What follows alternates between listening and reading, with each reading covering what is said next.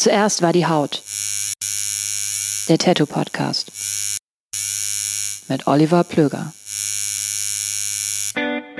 Jo, und damit wäre das Thema bzw. der Inhalt dieses Podcasts ja eigentlich schon halbwegs umrissen.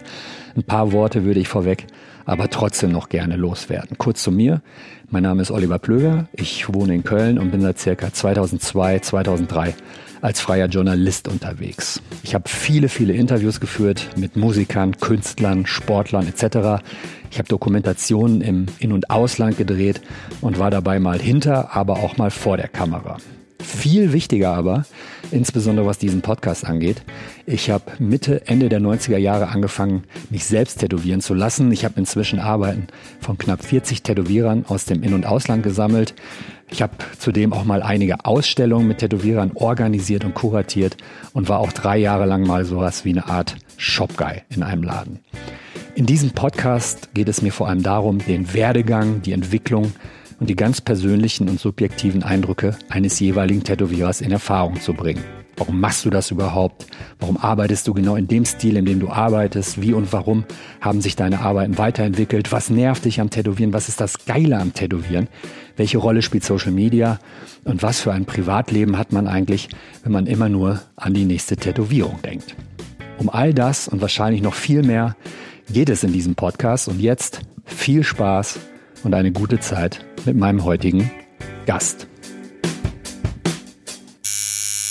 Zuerst war die Haut. Der Tattoo Podcast. Mit Oliver Plöger. Ja, mein heutiger Gast ist, äh, ich habe gleich zweierlei Gäste, beziehungsweise äh, dreierlei Gäste, wenn es genau ist. Ähm, einmal ein MacBook, einmal ein iPad, denn das ist tatsächlich, äh, da lacht schon einer im Hintergrund. Es ist tatsächlich heute für mich eine Premiere, weil Corona is a bitch und Corona zwingt mich dazu, ähm, zum ersten Mal dieses äh, Experiment namens Zoom auszuprobieren und das im zuerst war die Haut Podcast. Ähm, natürlich mache ich das nicht mit mir, meinem iPad und meinem iMac gemeinsam aus, sondern ich habe natürlich einen Gast und den sehe ich da auf einem Bildschirm. Ich winke jetzt einfach mal und mein heutiger Gast ist, natürlich wisst ihr das, weil so ist ja die Folge betitelt, das ist ja immer so ein bisschen widersprüchlich, Oliver Lonien aus Trier. Olli, ich grüße dich. Ich grüße dich auch, hallo. Sag mal, wann hat dich zum letzten Mal jemand mit Oliver angesprochen?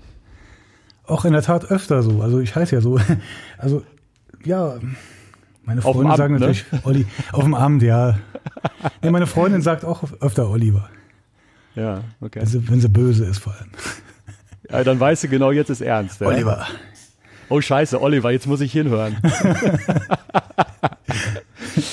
ähm, du hast angefangen zu tätowieren. Ich weiß es nicht genau. Ich mutmaße das jetzt einfach mal. Ich würde jetzt einfach mal sagen, 1995 rum, kann das sein? Ja, wie, wie man es sehen will. Also ich habe 95 um den Dreh angefangen, ähm, in Anführungszeichen professionell zu tätowieren im Laden. Ja. Ähm, ich habe tätowiert habe ich schon viel früher, allerdings halt ähm, so knastmäßig so, also ich ja mit Nadel und Faden und so, aber das hat sich dann auch wieder gegeben, habe ich auch wieder mit aufgehört und ähm, ja. irgendwann Ende der 90er oder Mitte der 90er dann nochmal irgendwie bin ich da reingerutscht und habe dann das ernst genommen. Worauf ich hinaus will, ist eigentlich, äh, das heißt, du bist schon 25 Jahre plus dabei. Ja. Ähm, hast du jetzt im Moment, klar, jetzt ist Corona, jetzt ist eh nicht viel mit Tätowieren, aber so im Jahr 2020, ähm, wie ist da so, würdest, wenn du Tätowieren, deinem eigenen Tätowieren eine Schulnote geben würdest? Was wäre das für eine Schulnote? So vom Bock her, vom Machen wollen, vom äh, Spaß dabei haben. Also du meinst nicht die Qualität der Arbeit, sondern äh, Spaß. Wie du das empfindest, genau. Mhm. Ah, ich finde es gerade wieder sehr gut. Also ich hatte mal Phasen, wo ich ein bisschen Burnout hatte oder wie man es sagen soll oder einfach mal was anderes machen wollte, aber jetzt kann man sagen, ich bin eigentlich wieder voll dabei so. Also zwei plus. Wie kommt man aus so einem Tal dann wieder, wieder, wieder raus, dass man sich wieder neu motiviert? Weil ich meine, du hast Kunden vor einem sitzen, ne? die, die, die checken ja auch, wenn man nicht so richtig Bock hat oder so. Wie, wie, wie macht man das? Äh, sich nach Spanien verpissen oder so zum Beispiel oder weniger machen. Also man kann natürlich nicht immer der Sache entkommen, wenn man jetzt eine Phase hat, wo man irgendwie einen Burnout, äh, so, sowas, äh, also das haben ja viele schon gehabt, ähm, wenn man sowas mal hat, das hat jeder mal, also jeder Künstler oder jeder Tätowierer hat mal eine Phase, wo, wo es einfach irgendwie, Philipp äh, hat zu mir, also Philipp Lö, hat mal gemeint, ja. wenn, wenn die Leute reinkommen, du, du willst irgendwie weg. Du hast irgendwie kein, du merkst, du willst, du kriegst Fluchtreflex oder so, dann brauchst du Urlaub. Ja. Und, und, diesen Moment hattest du auch für dich erlebt und dann bist du nach Spanien abgehauen. Ja, unter, unter anderem zum Beispiel. Also das war zum Beispiel so eine Zeit, wo ich dann irgendwann gedacht habe, okay, jetzt habe ich das hier jahrelang durchgezogen und ähm, es wird halt so, ein, so, eine Normalität und so. Du musst ja immer, du hast ja eine Schlagzahl, ne? Mhm. Und wenn du in einer gewissen Qualität abliefern musst und auch willst, äh, dann, dann ist es nicht immer so einfach, ne? Und ja, dann habe ich irgendwann Entschluss gefasst, mal eine Auszeit zu machen oder beziehungsweise ich wollte halt auch da arbeiten, habe auch da gearbeitet, aber halt viel weniger. Ne? Ja. Was ja ganz witzig ist, äh, du hast mich sogar da, wo du quasi geflüchtet bist, tätowiert, ne? ja, ich habe da so dunkel im Kopf irgendwas. Ein Foto habe ich letztens irgendwo gesehen, ähm, ja. wo wir in irgendeine Disco-Schuppen ja. Arme in die Luft gerissen und äh, ein Selfie gemacht haben irgendwie. Gab es da auch schon iPhones? Ne, da habe ich schon damals noch ein iPod gehabt, das weiß ich noch. Keine Ahnung, ja. wie man das Foto, wer das Foto gemacht hat. Also es gab ja noch gar keine Handys. Also keine, vielleicht hat das, vielleicht hat das mein Kumpel Manuel äh, gemacht. Mit dem war ich nämlich im Barcelona Urlaub damals und da hast du mir die Wade gecovert. Ähm, genau, und äh, ja, quasi, da sind dir deine Kunden hinterher noch gefolgt. Da hast du selbst da deine Ruhe nicht gehabt, ja? ja, ich wollte ja auch nicht komplett meine Ruhe, aber ich wollte einfach mal aus dieser ja. Tretmühle raus und mal einfach was anderes sehen, außer diese ja. beschauliche Stadt und beziehungsweise, ja, mein Laden. Ja. Ähm, du hattest es gerade schon erwähnt und du hast relativ schnell auch den Namen äh, Philipp Löh gerade erwähnt. Ja. Ähm, ich glaube, da müssen wir nicht drum rumreden. Philipp Löh war wahrscheinlich so neben Klaus Fuhrmann in den 90ern so, ja, wahrscheinlich für dich der prägendste Tätowierer überhaupt. Ist es vielleicht heute noch? Du äh, hast dich viel von ihm tätowieren lassen. Ich glaube, der hat deine ganzen Arme gecovert. Ähm, ja. Wann bist du zum ersten Mal auf Philipp Löh gestoßen überhaupt? Wie hast du von dem erfahren? Weil äh, Internet gab es ja noch nicht, so Anfang, Mitte der 90er. Wie bist du auf den gekommen? Ja, Internet gab es tatsächlich nicht. Ich habe dir noch einen Brief geschrieben, einen richtigen Brief mit äh, auf Papier, mit einem Umschlag. Ganz kurz, ganz kurz, aber ja. da musstest du ja erstmal wissen, dass es den gibt. Ach so, okay. Ähm, ja, durch die Magazine, also ich glaube Tattoo Live oder Tattoo Energy gab es die schon, ich weiß gar nicht. Vorher gab es ja nur diese Tattoo und Tattoo, nee, was war denn das? So ein Biker-Ding. Und irgendwann gab es die von Mickey Vialetto halt, ne? Und dann äh, waren da auch äh, ziemlich schnell so die Arbeiten vom Philipp drin und vom Klaus. Also das war so ein Aha-Moment natürlich von, bei beiden. Ich habe den Klaus zuerst entdeckt. Klaus Fuhrmann. Klaus Fuhrmann habe ich zuerst entdeckt, für mich entdeckt. Äh, dieser Bericht, äh, The Psychedelic World of Klaus Fuhrmann. So hieß der? Der, der Bericht, genau. Das war im, wo war der? Im Tattoo Live oder so. Und das war natürlich so ein, ich wusste zwar, dass ich einigermaßen oder ein bisschen besser tätowiere als die anderen in meiner Stadt, Umgebung oder was auch immer hier. Äh, da habe ich auch ein bisschen Props bekommen schon von ein paar Leuten oder von meinen Punker-Kollegen und so. Aber ich war auch nicht alles andere als zufrieden oder irgendwie. Ähm, aber als ich das gesehen habe, war das für mich eine Zerstörung ne, des Egos. Also. ja, geil, ey. Wie, wie, wie in der Army in Amerika. Erstmal brechen und Erst dann neu brechen, aufbauen. Neu ja? auf, also so war es. Ja, geil. Auch ja. Äh, wenn ich, ich bin dann irgendwann auch zu ihm gefahren und so. Und immer, ganz kurz, ich, was hast du denn für, äh, wenn du schon gesagt hast, äh, du, du hattest einen ganz okayen Ruf in deiner Stadt, in Trier war das wahrscheinlich damals auch, ne? Äh, ja. Was hast du denn dann überhaupt tätowiert? Waren das dann Plattencover-Vorlagen von Kumpels oder, oder was, in welch, welchem Stil hast du da überhaupt gearbeitet? Also bevor ich in diesem Laden war, habe ich äh, zu Hause tatsächlich war ich so ein Homescratcher. Das ja. war allerdings äh, damals, äh, es gab auch überhaupt keine Studios. Also es gab so ein, eine Frau hier, die Danny, und ein Biker, äh, einen Robbie. Und die haben beide tätowiert schon, aber das war halt auch alles so Single Needle. Und ich sag mal so, es war auf einem ähnlichen Level wie Heimtätowierer, so, ne? Alles mit Single Needle und alles so ähm, auch mit Rundnadeln schattiert.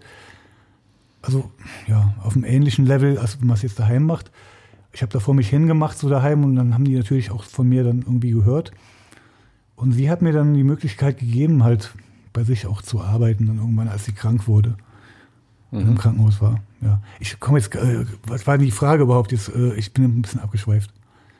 Naja, in äh, welchem Stil du da gearbeitet hast, als du dann so, das, genau, das, das den Psychedelic äh, Klaus Fuhrmann Artikel ähm, auf einmal vor dir hattest. Ne? Mhm. Ja, also dadurch, dass ich durch die Punk-Hardcore-Szene und Metal-Szene da irgendwie reingekommen bin, mm, war, war bei uns halt so angesagt, äh, so Biomechanik, Lochfraß, diese 80er Jahre ähm, Löcher in der Haut mit Fratzen und Morbid Angel Plattencover, äh, Alters of Madness, ja. diese Gesichter und so ein Zeug.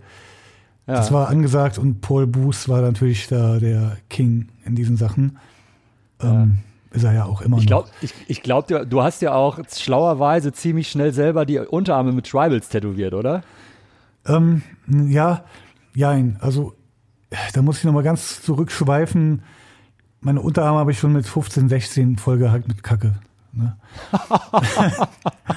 ich hatte so meinen bester Kumpel, der war irgendwie schon mit, mit 13 im Knast.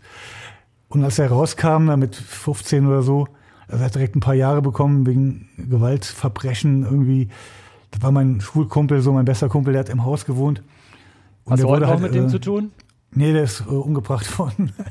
Alter, ey. Du bist doch so ein netter Hippie-Typ. Was ist denn da los? Mit was für Leuten hast du abgehangen, Alter? Ja, das war halt mein Schulfreund in der Grundschule schon, ne? Und der hat unter ja. mir gewohnt und ja, eine schwere Kindheit und so mit Prügel von der Oma, die Eltern waren tot, Vater die Mutter irgendwie umgebracht und richtige Scheiße so. Also es gab ja. echt viele so zerrüttete Familien irgendwie in der Gegend oder die ich so, von ich die Kinder so gekannt habe aus der Schule und im Umfeld, wo es echt schlimm war, wo die auch äh, Alkoholiker waren und die, die Väter die Mütter geschlagen, einen teilweise sogar umgebracht haben. Krass. Und ähm, ja, ganz schlimm. Und das war halt auch so. Man denkt immer so, man denkt immer so Trier, beschauliches Städtchen oder so, aber da ist Ja, aber Menge, Alkohol äh, hast du überall und du hast, ne? Und ja. Also hier sind schon andere, ich meine, beschauliche Städtchen hin und her. Ich wurde mal abgestochen und hier ist vor ein paar Tagen einer durch die Fußgängerzone gerast. Also es gibt hier auch ein paar durchgeknallt auf jeden Fall. Schlimme ja. Scheiße.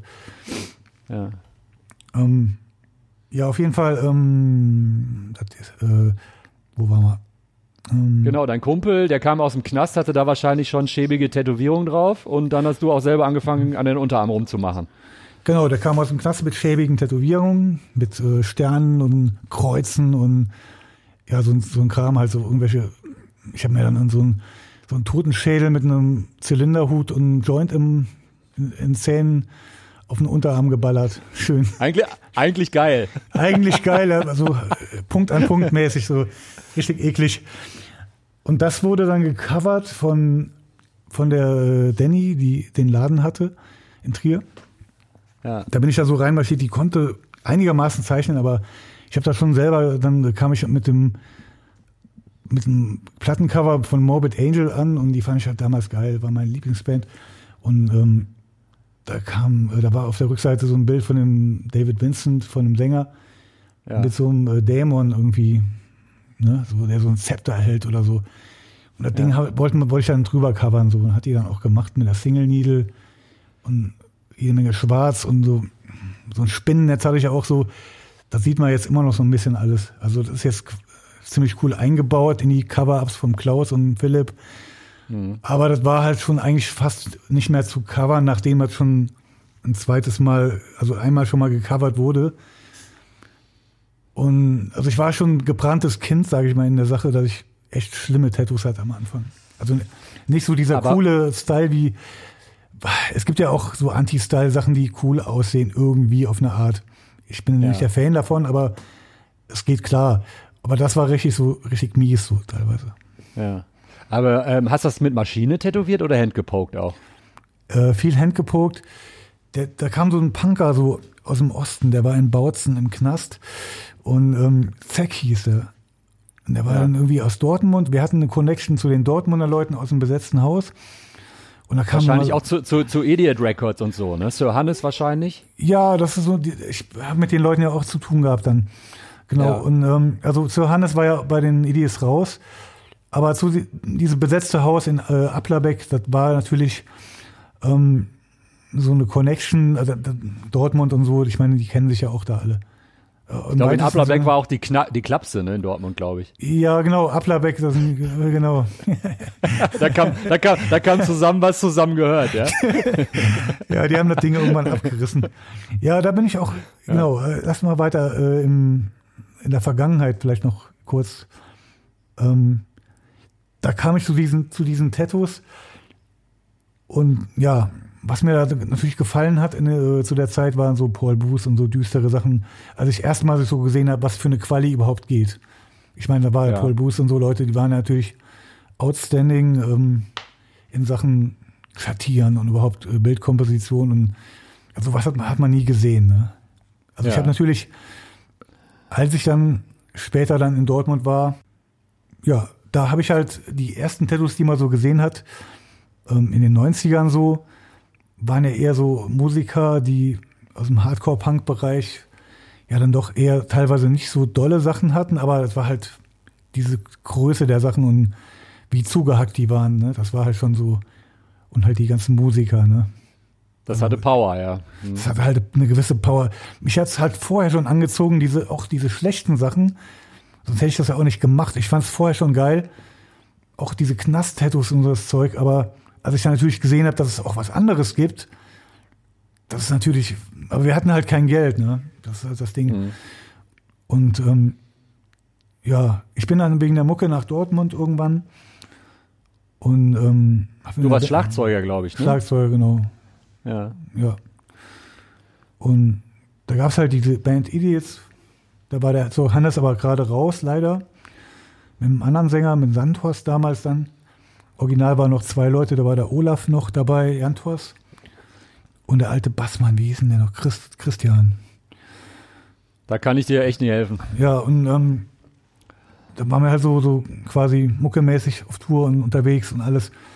Und da bin ich immer die Zeche Karl halt, ähm, Konzerte gucken. In Essen? Ja, in Essen und, nee, äh, genau, ich wollte jetzt darauf hinaus, äh, Agnostic Front und so, die, die Bands. Aber das war gar nicht in Essen, das war in in Dortmund in so einem Laden. Ich weiß gar nicht mehr, wie der hieß. Ähm, FZW wahrscheinlich. FZW, genau, FZW. Ja, genau. Ähm, und da kam halt Madball und ähm, die ganzen Bands, Agnostic Front, da war die, eine der ersten Touren. Und da habe ich diese Typen so gesehen, ne? Ich kannte die natürlich schon vorher von Plattencovern und so, aber wenn du erstmal so einen Mensch siehst mit so einem Kreuz auf der Brust, dieser Ex-Skinhead, ne, der Sänger, und ähm, mit, mit, mit dem mit den Tausenden von Tattoos und wie zuhackt die waren. Und ja. das war auf jeden Fall so ein Aha-Erlebnis natürlich. Ja. ja. Und das andere Aha-Erlebnis war natürlich Klaus Vormann, ne, das zu sehen. Ähm, genau. Was, ja. was, was hat das äh, mit dir ge gemacht? So hast du gedacht, so okay, das ist noch mal ein ganz anderer künstlerischer Twist oder also wo ich zum Beispiel ewig brauchte, war so so Tätowierung zum Beispiel von von einem Bob Roberts überhaupt zu schätzen, wo, wo du dachtest, so das ist doch total naiv. Da ist eine Schlange und ein Schädel, was soll das? Ähm, war das bei Klaus Fuhrmann oder Philipp Löh bei dir dann auch so, so nach dem Motto, okay, das ist eine ganz eigene Bildsprache, ich kenne die gar nicht, aber ich finde die super interessant und auch künstlerisch total herausfordernd? Ja, ähm, diese Bob Roberts Nummer habe ich ja dann quasi durchgehabt mit diesen einfachen Tattoos, sag ich mal, richtige Tattoos, die so, du weißt, was ich meine, so ein, so ein typisches Tattoo, ne? Dicke Linien, ja, Boardlines ja, so. und Oldschool. So wie ein kleines Kind ein Tattoo im Comicheft zeichnen würde, so. Ne? Genau. Und Kreuzschlange auf dem Unterarm. Ähm, genau, ja. er macht das ja extra quasi, also diese Schiene ist ja extra so vereinfacht und so, das ist ja auch sehr schwer, das so vereinfacht zu machen, dass es trotzdem irgendwie geil ist. Mhm. Muss man ja zugestehen. Aber, jetzt kommt aber halt natürlich, ähm, Klaus Fuhrmann ist für mich, das war, äh, wie nennt man in Englisch, sophisticated, weißt du, es war eine andere, ein anderes Level. Ja. Also du, du, du, siehst gar nicht, du siehst ja keine Linien in dem Sinn, dass da klare Linien sind, äh, die, die du folgen kannst, sondern es sind, der denkt ja so viel dabei, dass, äh, das kann man ja gar nicht erstmal so verpacken irgendwie für sich. Und trotzdem sieht es von weitem einfach und ultra powervoll aus. Und das hat, hat mich halt einfach ähm, umgehauen. So, ja. Hast und, du zu der Zeit viel gemalt auch? Was hast du da gemalt zu der Zeit? Oder hast du nur einfache Tattoos nachgemalt? Oder dachtest du, als du Klaus Fuhrmann arbeiten gesehen hast, dachte so nach dem Motto so, ey, das hat irgendwie auch was ein bisschen psychedelisches oder was auch immer, seine Frauengesichter und mit diesen mhm. Biomechanik äh, leichten Einflüssen, dass du gesagt hast, okay, da kann ich mich auch viel künstlerischer eigentlich betätigen, als ja, normale Tattoos zu machen, in Anführungszeichen. Ja, ich habe da natürlich auch schon gemalt. Ich habe immer schon so ein bisschen gemalt, aber ähm, das war so ein Moment, wo ich dann das Heft genommen habe und ähm, es gibt so das Tattoo, wo vom äh, Luke Atkinson so ein Gesicht, was er auf dem Unterarm hat vom Klaus. Und ja. Das habe ich mir so hingelegt und gedacht, ja, was hat er gemacht? Diese Effekte und alles. Und dann habe ich irgendwie Papier genommen und äh, versucht irgendwie so in die Richtung was zu zeichnen. Und ich weiß noch, ich hatte so eine Gasttätowiererin aus Berlin, die war beim Nightliner auch mal Antje. Die war damals, als ich noch nichts konnte, so quasi Gasttätowiererin schon, die war abends so in Trier. die konnte nichts. Nee, nee, äh, als ich noch nichts konnte, meine ich. Also sie, so, sie sorry, konnte schon sorry. was. Ah, ja. Ich war noch äh, wirklich schlecht, muss ich sagen. Und äh, sie war natürlich schon besser als ich. Und ähm, hat in Berlin beim, beim Markt D gearbeitet, glaube ich. Lass mich nicht lügen, war die beim Nightliner oder Nee, noch ein anderer Laden, warte mal. Ich komme gleich später drauf. Ja. Auf jeden Fall, ähm, ja, die Antje, die saß neben mir und ähm, hat mich ausgelacht, weil ich ein Platt nach dem anderen zerrissen habe und zerknüllt und in die Ecke gefeuert und irgendwie für mich so ein, so ein Frust irgendwie aufgebaut habe, dass ich irgendwie gemerkt habe, ich kann nichts. Also du wolltest das Klaus Fuhrmann-Ding abzeichnen und bist Nee, nicht abzeichnen. Ich habe einfach so als Referenz so gedacht, okay, was ist hier los? So, so was ja, habe ich noch nie gesehen, ich muss jetzt mal irgendwie mehr zeichnen. So. Und dann versucht so in die Richtung irgendwie zu malen und äh, ich habe es gar nicht gecheckt so. Aber ich glaube, das checken die meisten heute noch nicht und ich auch nicht. Also, aber das war halt schon ein Schock, ja. Und aber Philipp, wie hast du das, wie hast du das dann irgendwann gecheckt? Ich habe, glaube ich, äh, äh so 99, 2000 rum oder so zum ersten Mal äh, Arbeiten von dir gesehen. Damals im Tattoo Live Magazin war das, glaube ich. Und äh, ja, also da hat man auf jeden Fall äh, gesehen, dass Klaus Fürmann dich be beeinflusst hat und dass du vielleicht auch bei Philipp Löh ein bisschen geguckt hast. Und das war sofort, ich, ich hatte vorher, ich hatte keine, ähm, ja, so Nachwuchsarbeiten von dir gesehen. Ich, deine ersten Arbeiten, die ich gesehen habe, war, fand ich sofort mega geil. Und die sind auch heute, glaube ich, echt noch gut und stabil. Ähm, also irgendwie scheinst du es ja dann geschnallt zu haben, so ein bisschen, was der da gemacht hat. Boah, da kann ich, kann ich gar nicht sagen. Also ich, für mich kann ich sagen, ich habe irgendwann aufgegeben, weil ich für mich, mir haben auch Leute gesagt, ey, also guck lieber mehr beim Philipp, weil das ist japanisch. So, tausend Leute machen ein bisschen so, inspirieren sich da. Beim Klaus so, ich meine, es gibt ja auch in Wien jetzt Leute, die machen es genau wie Klaus. Und du kannst teilweise nicht unterscheiden. Ich weiß auch noch nicht mal, wer wer ist irgendwie, ne? Und da wird aber jeder direkt sagen, das ist halt vom Klaus so, ne? Was ja auch, wenn man da gelernt hat, ich meine, Theo hat ja auch da gelernt, ähm, ist ja auch völlig legitim. Das ist ja auch, meine Lehrlinge haben teilweise auch dasselbe gemacht, wie ich. Also, mhm. oder beim Philipp, ne? Oder egal. Also, jeder Lehrling wird irgendwie von seinem Meister irgendwie was übernehmen. Ist ja auch richtig so. Ja, aber, aber bei Klaus ja erst deinen Meister. Ja, ja, ja. Aber bei Klaus Fuhrmann oder in dem Stil, den er macht, ist ja das Weirde, das ist, glaube ich, echt auf Wien ähm, begrenzt, ne? Ich glaube, die Wiener ja. kennen alle, die sich interessieren, die kennen Klaus Fuhrmann arbeiten und denken so, okay, der Typ ist, naja, ich glaube, er ist auch nicht so der allereinfachste, ne? Und der ist dann schlecht zu erreichen. Und dann gibt's halt andere, so Copycats, die machen dann halt Klaus Fuhrmann nach. Ich glaube, in keiner anderen Stadt der Welt kriegst du diesen Stil, nee, oder? Das halt, ich sag immer, ich habe so, ein paar, so Leute auch auf Facebook, die auch sowas machen oder bekommen. Und dann gucke ich immer drauf und sage ich, wenn ich was kommentiere, sage ich immer, ja, Wiener Schule. Sieht man halt. Ist auch geil. Also ich, es ist, funktioniert ja, ne? Hm. Aber ich habe diese ganzen Fummellinien so irgendwann auch aufgegeben. Das war mir irgendwie dann zu Brainfuck-mäßig. Ich äh, habe dann ja. gemerkt, okay, ich stehe eher auf äh, mehr Power, dicke Linien und andere Sachen, die. Es gibt ja viele Möglichkeiten, wie man künstlerisch irgendwas so machen kann, dass es irgendwie ähm, funktioniert. Und Klaus hat halt eine sehr einzigartige Methode, das irgendwie umzusetzen. Und das soll, soll ihm ja auch dann so ein bisschen seins bleiben, irgendwie auch. Also, ich wollte dann nicht so ein Copycat werden, aber. Wie hast du Klaus Vormann als Mensch erlebt? Ähm, durchweg positiv, früher immer. Ich habe ihn lange nicht gesehen. Ähm, ich bin, war oft da. Und ja, also es, ist, es sind Stories, die kann man eigentlich keinem erzählen. Also es war immer so ein, so ein, so ein Abenteuer, dahin zu fahren. Weil äh, du hast danach erstmal so fünf Wochen zu erzählen bei deinen Kumpels und so, was da alles passiert ist und wie, das ist eine andere Welt irgendwie gewesen. Und man wusste auch im Vornherein überhaupt nicht, was passieren würde wahrscheinlich. Nee. Hättest du das gewusst, wärst du wahrscheinlich gar nicht hingefahren, ne?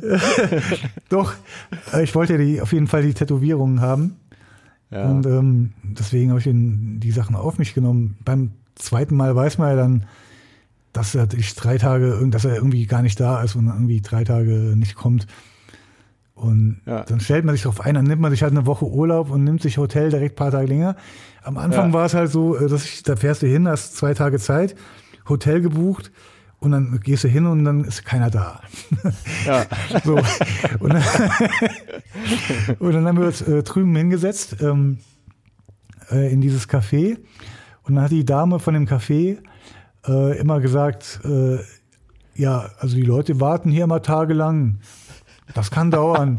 Und ich habe so damals noch völlig nervös, so bei jedem Auto immer so, ich war mit meiner damaligen Freundin da, bei jedem Auto irgendwie geguckt, so, ist das Klaus? Oder wenn jemand da hingegangen ist, ist das? Weißt du, so nach, nach zehn Stunden warten in dem Café, irgendwann bist du wieder zurück ins Hotel und völlig äh, down irgendwie. Ja, nichts als, gegessen. Als würdest, du, als würdest du so einen Rockstar stalken, so, nein, ja. ich habe einen Termin bei dem. So. Du hast einen Termin bei, beim Rockstar und der kommt einfach nicht. So. Und wenn er dann und, irgendwann äh, gekommen ist, war es total geil, weißt du, dann war das total cool. Irgendwann ja. habe ich auch bei dem Theo dann gepennt. Dann bei dem Lehrling, ne? Genau, und ähm, ja, dann war es alles schon so klar, dass es so läuft. Und ja. Aber hat der Klaus, als er dann kam, nach 48 Stunden zu spät, hat er sich mal entschuldigt oder so? Oder war das so? Pff? Nee, der hat ja so seinen Charme, so, wo er dann einfach so, weiß noch, das ist halt für ihn völlig normal und ähm, dann für uns war das dann auch so. Wir haben natürlich drüber geschmunzelt so und das könnte man sich heute gar nicht vorstellen. Also wenn ich jetzt einen Termin, wenn ein Kunde Termin bei mir hat und ich komme dann drei Tage später, die würden ja gar nicht warten. Also ja, manchmal vor allem, du hast ja, du, vor allem, du hast ja nicht um die Ecke gewohnt, sondern du kommst einfach angereist und musstest im Hotel pennen und so, ne? Ja. stell, dir, stell, dir, stell dir mal vor, Klaus Vormann würde anfangen zu tätowieren in Instagram-Zeiten so oder, oder in Yelp-Zeiten am besten. Schlechte Bewertung. ja, aber die, ich glaube, auf die Leute hat er immer komplett geschissen und ähm, ja. das, der lebt halt so in seinem Film so und das hat mich ja irgendwie auch damals inspiriert so, weil ich fand das ähm, auf seine Art, das war ja, ich war so ein Punker, weißt du, irgendwie und pff, er hat auf seine Art auf alles geschissen und sich nur fürs Tätowieren interessiert, für sonst nichts. Ja. Obwohl er jetzt nicht irgendwie ein Punker war oder so, aber so, er war ja irgendwie auch in, völlig Outlaw irgendwie, ne? Also es war ja ein Tätowieren, das, also Türe zu. Ich weiß noch, einmal wollte ich Luft schnappen, da, weil ich irgendwie nach fünf Tagen da irgendwie äh, in, in dem kleinen Studio, Mini-Studio, Privatstudio, da haben wir auf, auf einer Eckbank bei dem in der Küchenzeile irgendwie in seinem Hinterzimmer irgendwie gepennt, ein paar Stunden gepennt, dann wieder wach, dann wurde wieder irgendwer tätowiert. Wir haben, sind wir mit mehreren Leuten immer dahin. Und ähm, ja, dann wollte ich mal Luft schnappen und äh, dann kam er direkt, nee, Tür zu, Tür zu. Weil er wahrscheinlich wieder mit irgendwelchen Rockern Stress hatte oder was weiß ich mit wem. Völlig. weißt du, so. Ja, ja. Keine Ahnung, ey. Das sind halt alles so Filme, da kommt irgendein Typ mit dem Hut, und mit dem Bart, ey, so völlig strange Gestalten und saßen da und wir waren ja alle noch jung, weißt du, und das war einfach so eine ganz andere Welt irgendwie. Ja. Das gibt's heute irgendwie ja, so auch nicht mehr. Aber es passte natürlich dazu, dass die Tür die ganze Zeit zu war, dass auch die ganze Zeit geraucht wurde wahrscheinlich, ne? Ja, da wurde natürlich, deswegen musste ich ja auch mal irgendwann Luft schnappen, ey. Das, da, weißt du, so fünf Tage da warten und dieser Rauch in einem, ohne Lüften, ohne alles. und, dann, und, dann, und dann wirst du tätowiert, Alter, Schmerzen ohne Ende, so, Alter, was eine Folter. Genau, Alter. und dann irgendwann raus, ja. so kurz an die Luft und dann kommt er direkt nee, komm weg, komm weg, komm weg von der Tür. Und dann musste ich mich, äh, auf den Stuhl legen, bin fast kollabiert irgendwie, weil ich völlig. und dann, äh, weißt du, und dann hat er meistens nachts um fünf angefangen zu tätowieren. Ja. Und dann bist du morgens um acht fertig gewesen. So, und dann ist der Zug Ja. um neun gefahren, weißt du, und dann aus dem Studio raus, zum Bahnhof Ja. gerannt. Ich weiß noch, eine meiner Freundinnen, Alter. ich war so fertig, nach dem, also zwei Tage wurde ich tätowiert und am zweiten Tag, Ja. weißt du, ist richtig ekelhaft. Ja. Und dann Ja, wir haben mein äh, Bein damals in Barcelona tatsächlich auch an zwei Tagen hintereinander gemacht. Als du mir das gecovert hast. Das war auch zwei Tage hintereinander, ja. Was haben wir denn überhaupt gemacht? Äh, ja, irgendwie eine Schlange drüber mit zwei Pionis über meine Ah. erste Tätowierung. Ähm, sagen wir mal so, es ist heute sehr, sehr ähm, dunkel. Okay. Ah, aber das rechne ich dir hoch. Aber ich rechne dir das bis heute hoch an. Ich durfte das Fenster aufmachen dabei. Ne? Siehste, also immerhin. Das, im, immerhin, ja. Das war in Barcelona, ne, beim Espiral in der kleinen Ja. Gasse. Ja, genau. Ja. So, und dann bist du zum Zug gerannt mit deiner Freundin oder was? Genau, die war damals schwanger. Genau, die war damals schwanger und ich, äh, wir sind dann irgendwie mit meinem Sohn, ne? Und ähm, Moment mal, die war, die war schwanger und hat dann auch fünf Tage da in dem Rauch gesessen mit im Klaus Fuhrmanns Studio hinten drin. Ja, die war aber kurz schwanger. Wir haben es irgendwie, also es war ganz, ganz gerade so. Ich, vielleicht wussten wir das auch noch gar nicht, ich weiß gar nicht. Aber die war Was schwanger. heißt denn, nee, wir was heißt hatten denn kur was also denn war gerade gerade schwanger geworden. Ach so, ich dachte, ich Und dachte, eigentlich ich dachte, hatte sie, eigentlich hatte sie einen ja. Termin beim Waldi sogar. Genau, das war nämlich so. Und dann sind wir zum Klaus und Klaus, ah, geh schaut's an, na, geht's nicht zum Waldi, ah, geh schaut's. Die, die Gesichter sehen doch alle aus, als hätten sie einen Herzinfarkt gehabt. Stimmt sogar. Und dann, ähm, ja, ich darf es sagen, weil Waldi hat auch schon mal gemeckert bei mir. Ähm, ja, okay. auf jeden Fall sind wir dann in diesem, in diesem Bahnhof irgendwie und ich war so am Arsch, dass ich dann äh, mich mit, mit ihr in die Bahnhofsmission gelegt habe, weil wir noch eine Stunde warten mussten oder so irgendwas. Und ich konnte nicht mehr, ich konnte nicht mehr stehen, ich konnte ich war kurz vorm Kollabieren. Mit frisch tätowierten, gecoverten Unterarm, ja? Genau. Ja. Und dann habe ich mich da rein, dann wollten die mich gar nicht reinlassen. Ich, die, die dachten, ich wäre so ein Junkie. Und genau, dann war es so, ja, äh, meine Freundin ist schwanger. Ja, dann, dann darf sie sich hinlegen und du nicht. Und sie durfte sich dann so auf so in so ein Hochbett auf die untere äh, Dings legen. Ja. Und ich musste auf so einem klapprigen Stuhl sitzen irgendwie. Und irgendwann habe ich Und, gedacht, wasch, Scheiß drauf. und, und, wasch, und wahrscheinlich lief dir genau in dem Moment so Wundwasser aus dem Handgelenk. genau. Ne? Oh, geil, Alter. Ja, das sind halt so Dinge. Das kannst du ja heute Ja. nicht, nicht mehr vorstellen. Aber der Irrsinn ist ja, ähm, du, du hast mich ja tätowiert, du hast mir ja, glaube ich, 2004, 2005 einen ganzen Arm gemacht, meinen rechten Arm hast du tätowiert. Und das heißt, da konnte ich ja die ganze Zeit ähm, deine Unterarme sehen. Ja. Ne? Und da waren die ja auch schon zig Jahre alt und ich fand die Dinger mega geil, ne? Echt. Auch diese, diese, diese, diese Schichten übereinander und so, das hatte sowas, du bist ja auch so ein dunkler Hauttyp. Ne? Ja, Und ja. ich dachte so, Alter, ey, wie krass passen die Tätowierungen zu dem Typen so, ne? Ich habe ich, ich hab ja selber so helle Haut. Ja. Ne? Bei Ma- dir passt es halt besser, dass es so, so offen ist, ne? Mit, mit Haut dazwischen und Ja, so. aber bei dir fand ich das mega geil, weil das auch so rough war und so. Und also da habe ich erste Mal äh, so, so eine, gemerkt, dass so eine Roughness auch oder, oder das eine zweite Schicht oder so, dass das einfach geil aussehen kann. Ne? Man denkt immer so, man bessert das irgendwie aus, aber bei dir fand ich, war das fast wie so ein Stilmittel. Ne? Ja, war so, die wie man- dritte Schicht, ne? Nicht die zweite. Ah, entschuldige, ja, genau. ne? Als würde man so eine, so eine Wein Leinwand erstmal so abstrakt mit Farbe äh, Genau, beschmieren ja. ne? und dann konkret irgendwie einen Drachen drüber machen oder so und dann kriegt das im Hintergrund so eine Tiefe. So ungefähr habe ich Habe das ich, hab ich auch gerade so gemacht beim letzten Ding. Ich hab, mach gerade eine Leinwand und ähm, Ja. da habe ich in der Tat so ein altes Bild übermalt, was mir nicht mehr gefallen hat, von, mit ein paar Leuten zusammen, aber es war irgendwie zu negativ, mit toten Babys und äh, äh, Hanja-Maske, also eine Hanja, die Babys zerreißt und ah, das war auch nicht fertig und so, und dann habe ich das übermalt. Und ähm, dann auch vom Dunkel so, in, also es ist schön, wenn schon was da ist und dann machst du was drauf und dann entsteht das so aus irgendwas anderem. ja. Besser manchmal, als wenn du auf eine weiße Leinwand anfängst. Da hast du auch viel Ja, mehr Respekt davor, von der Leinwand. Und vor, vor allem ist cool, am besten, wenn du da drunter noch vielleicht irgendwo so ein bisschen Farbe hast und das so ganz bisschen irgendwo durchblitzt. Genau Ne? so, ja. Äh, ne, das gibt dann nochmal so ein extra, so einen Effekt und so eine Tiefe, so dass es. Ähm, das, das gibt so Layer, ja, genau, ja, ja, ja. Ja, genau. Ja. Ähm, aber so prinzipiell, äh, dafür, dass du schon so lange dabei bist, ich glaube, du bist gar nicht so hart tätowiert, ne? Ähm, nee, ich habe mir, wie gesagt, die Arme dann dreimal übermachen lassen, die Brust uh, und an Beinen ein paar Sachen. Ja. Und ähm, dann habe ich irgendwie mal Pause gemacht länger, ja. Hast du nur Tätowierung? Also mir fällt im Moment kein anderer Tätowierer ein, außer Philipp Löh und Klaus Fuhrmann, die dich tätowiert haben. Also von den Professionellen jetzt. Ja, ist auch so geblieben noch, ja. Ich bin kein ja. Sammler. Also ich mag das bei anderen so. Mhm. Vor allem, wenn die, sage ich mal, im Neo-Traditional oder Oldschool Traditional, egal, also die ganzen Schienen ähm, sammeln, weil das hat, das passt dann. Ja. So, und bei Fuhrmann, Lö passt das auch. Mick hätte jetzt auch dazu gepasst. Mike Letcher und so Leute würden natürlich auch passen.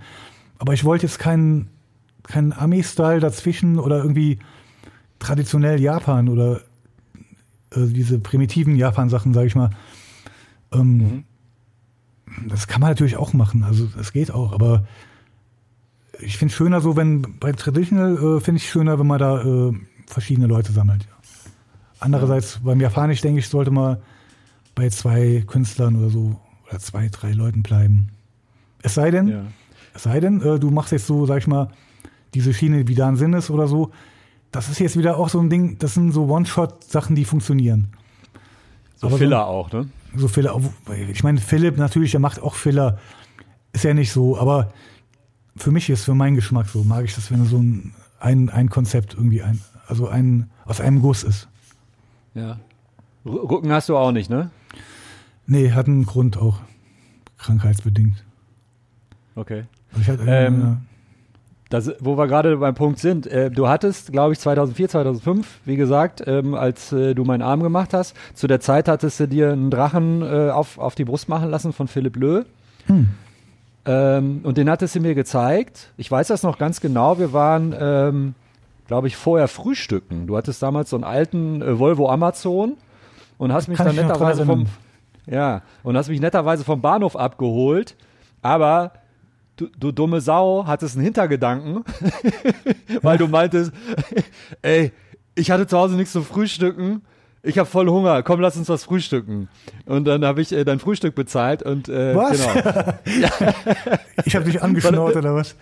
Ja, ja, genau. Das fand ich aber total charmant so. Ich dachte so, ey, ja, es war, es war, es war, es war andersrum. Dem, dem Tätowierer erstmal so ein bisschen den Kreislauf irgendwie ebnen, dass er die Linie nicht äh, verzittert irgendwie eine Stunde später.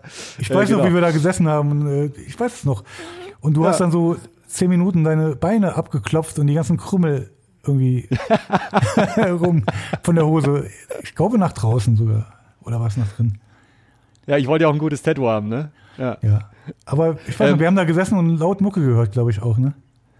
Ähm, woran ich mich aber teilweise oder, oder tatsächlich dran erinnere, und das hattest du gerade auch schon mal kurz, kurz, äh, kurz äh, angesprochen, und da war ich echt schockiert.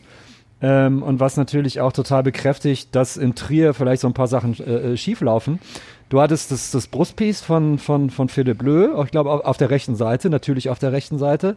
Und ich sprach dich drauf an, weil du hattest da irgendwo eine Narbe. Und ich war so, Alter, was hast du denn an der Stelle eine Narbe? Ähm, und da ist tatsächlich, du hattest das, glaube ich, vor 20 Minuten relativ am Anfang unseres Gesprächs erwähnt, äh, da ist einer mit dem Messer auf dich los, ne? Ja, ja. Willst du darüber reden oder ist das. Ähm, ja, Kurzfassung halt. Äh, stand mit ein paar Punker und Metal-Kumpels so am Hauptmarkt in Trier und ähm, da warst du wie alt? 18, 19, da 17? War ich so 18, gerade in Lehre. Ne?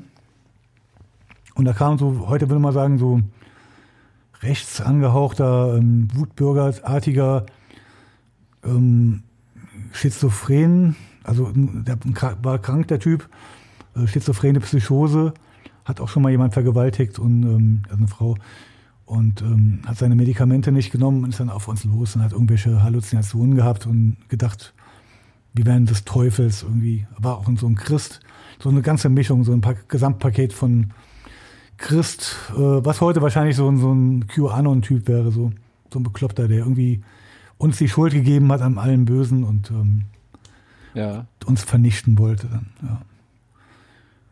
Und dann ist er mit Messer ähm, auf dich los und ja, äh, erst auf meinen, auf, auf meinen besten Freund, der hat dann am, jemanden am Hals erwischt und den ähm, anderen ähm, am, äh, durch den Arm.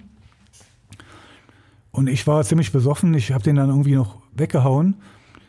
Der lag dann auch äh, und ich, ich habe dann erst gemerkt, so dass ich, das Blut äh, in alle Richtungen spritzt und ja, also dann haben wir bei der Polizei, äh, die haben mich da rein. Ich wollte weglaufen, ich wollte ins Krankenhaus laufen. Dann haben meine Freunde mich irgendwie in die Polizei gebracht und habe ich dann. Äh, Du, da du, du warst wahrscheinlich komplett unter Schock, ne? unter Schock, genau, ich habe das ja gar nicht gecheckt. Das war durch die linke Herzkammer in die Lunge. Krass.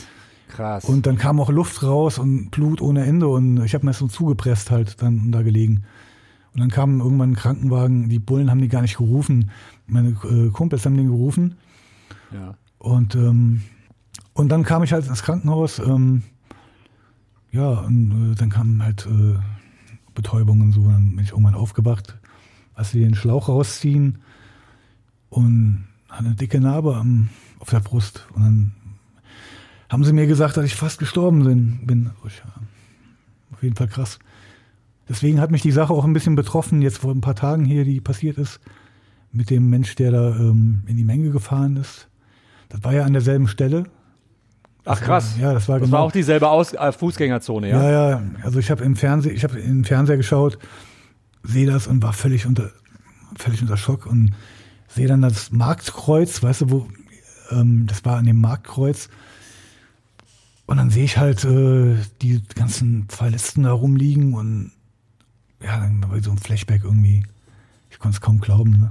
Ganz, ganz kurze Frage. Ähm, deinem Kumpel, ähm, dem im Hals gestochen wurde, hat der das überlebt? Der wurde nur angestochen. Okay, ja. Aha. Das war quasi ein schlimmerer Kratzer. Also Ja. keine Arterie oder irgendwas getroffen. Ähm, und hattest du danach irgendwie Angst vor, vor, vor so Menschenansammlungen oder äh, hast du gesagt so, ey, sowas passiert einem eh nur einmal im Leben, scheiß drauf, ich lebe ganz normal weiter. Wie bist du damit umgegangen? Ähm, es ist ja so, dass damals ähm, traumamäßig oder so überhaupt nichts gemacht wird. Ja. Ähm, deswegen habe ich auch hier eine Gruppe gemacht mit noch jemand anders, ähm, wo Betroffene jetzt hier aus von dem letzten Ding, ähm, also eine WhatsApp-Gruppe, wo Leute irgendwie Trauma, traumatisierte Leute sich irgendwie ein bisschen austauschen können. Äh, auch, auch ein paar ähm, Therapeutinnen dabei sind. Und ähm, ich habe das so ein bisschen versucht zu connecten und anzustoßen und dann wurde die Gruppe gemacht. Ich bin auch noch drin, aber ich habe die stumm geschaltet, weil ich jetzt nicht mehr jeden Tag das alles mitlese. Aber ja. hat mich Aber natürlich krass, du bist, schon äh, bist, du, bist, du bist bis zum heutigen Tage da quasi mit den Leuten vernetzt, ja?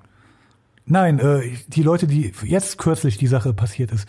Also Ah, ähm, sorry. auf Facebook äh, war ja so eine Gruppe Trierer helfen Trierern und so.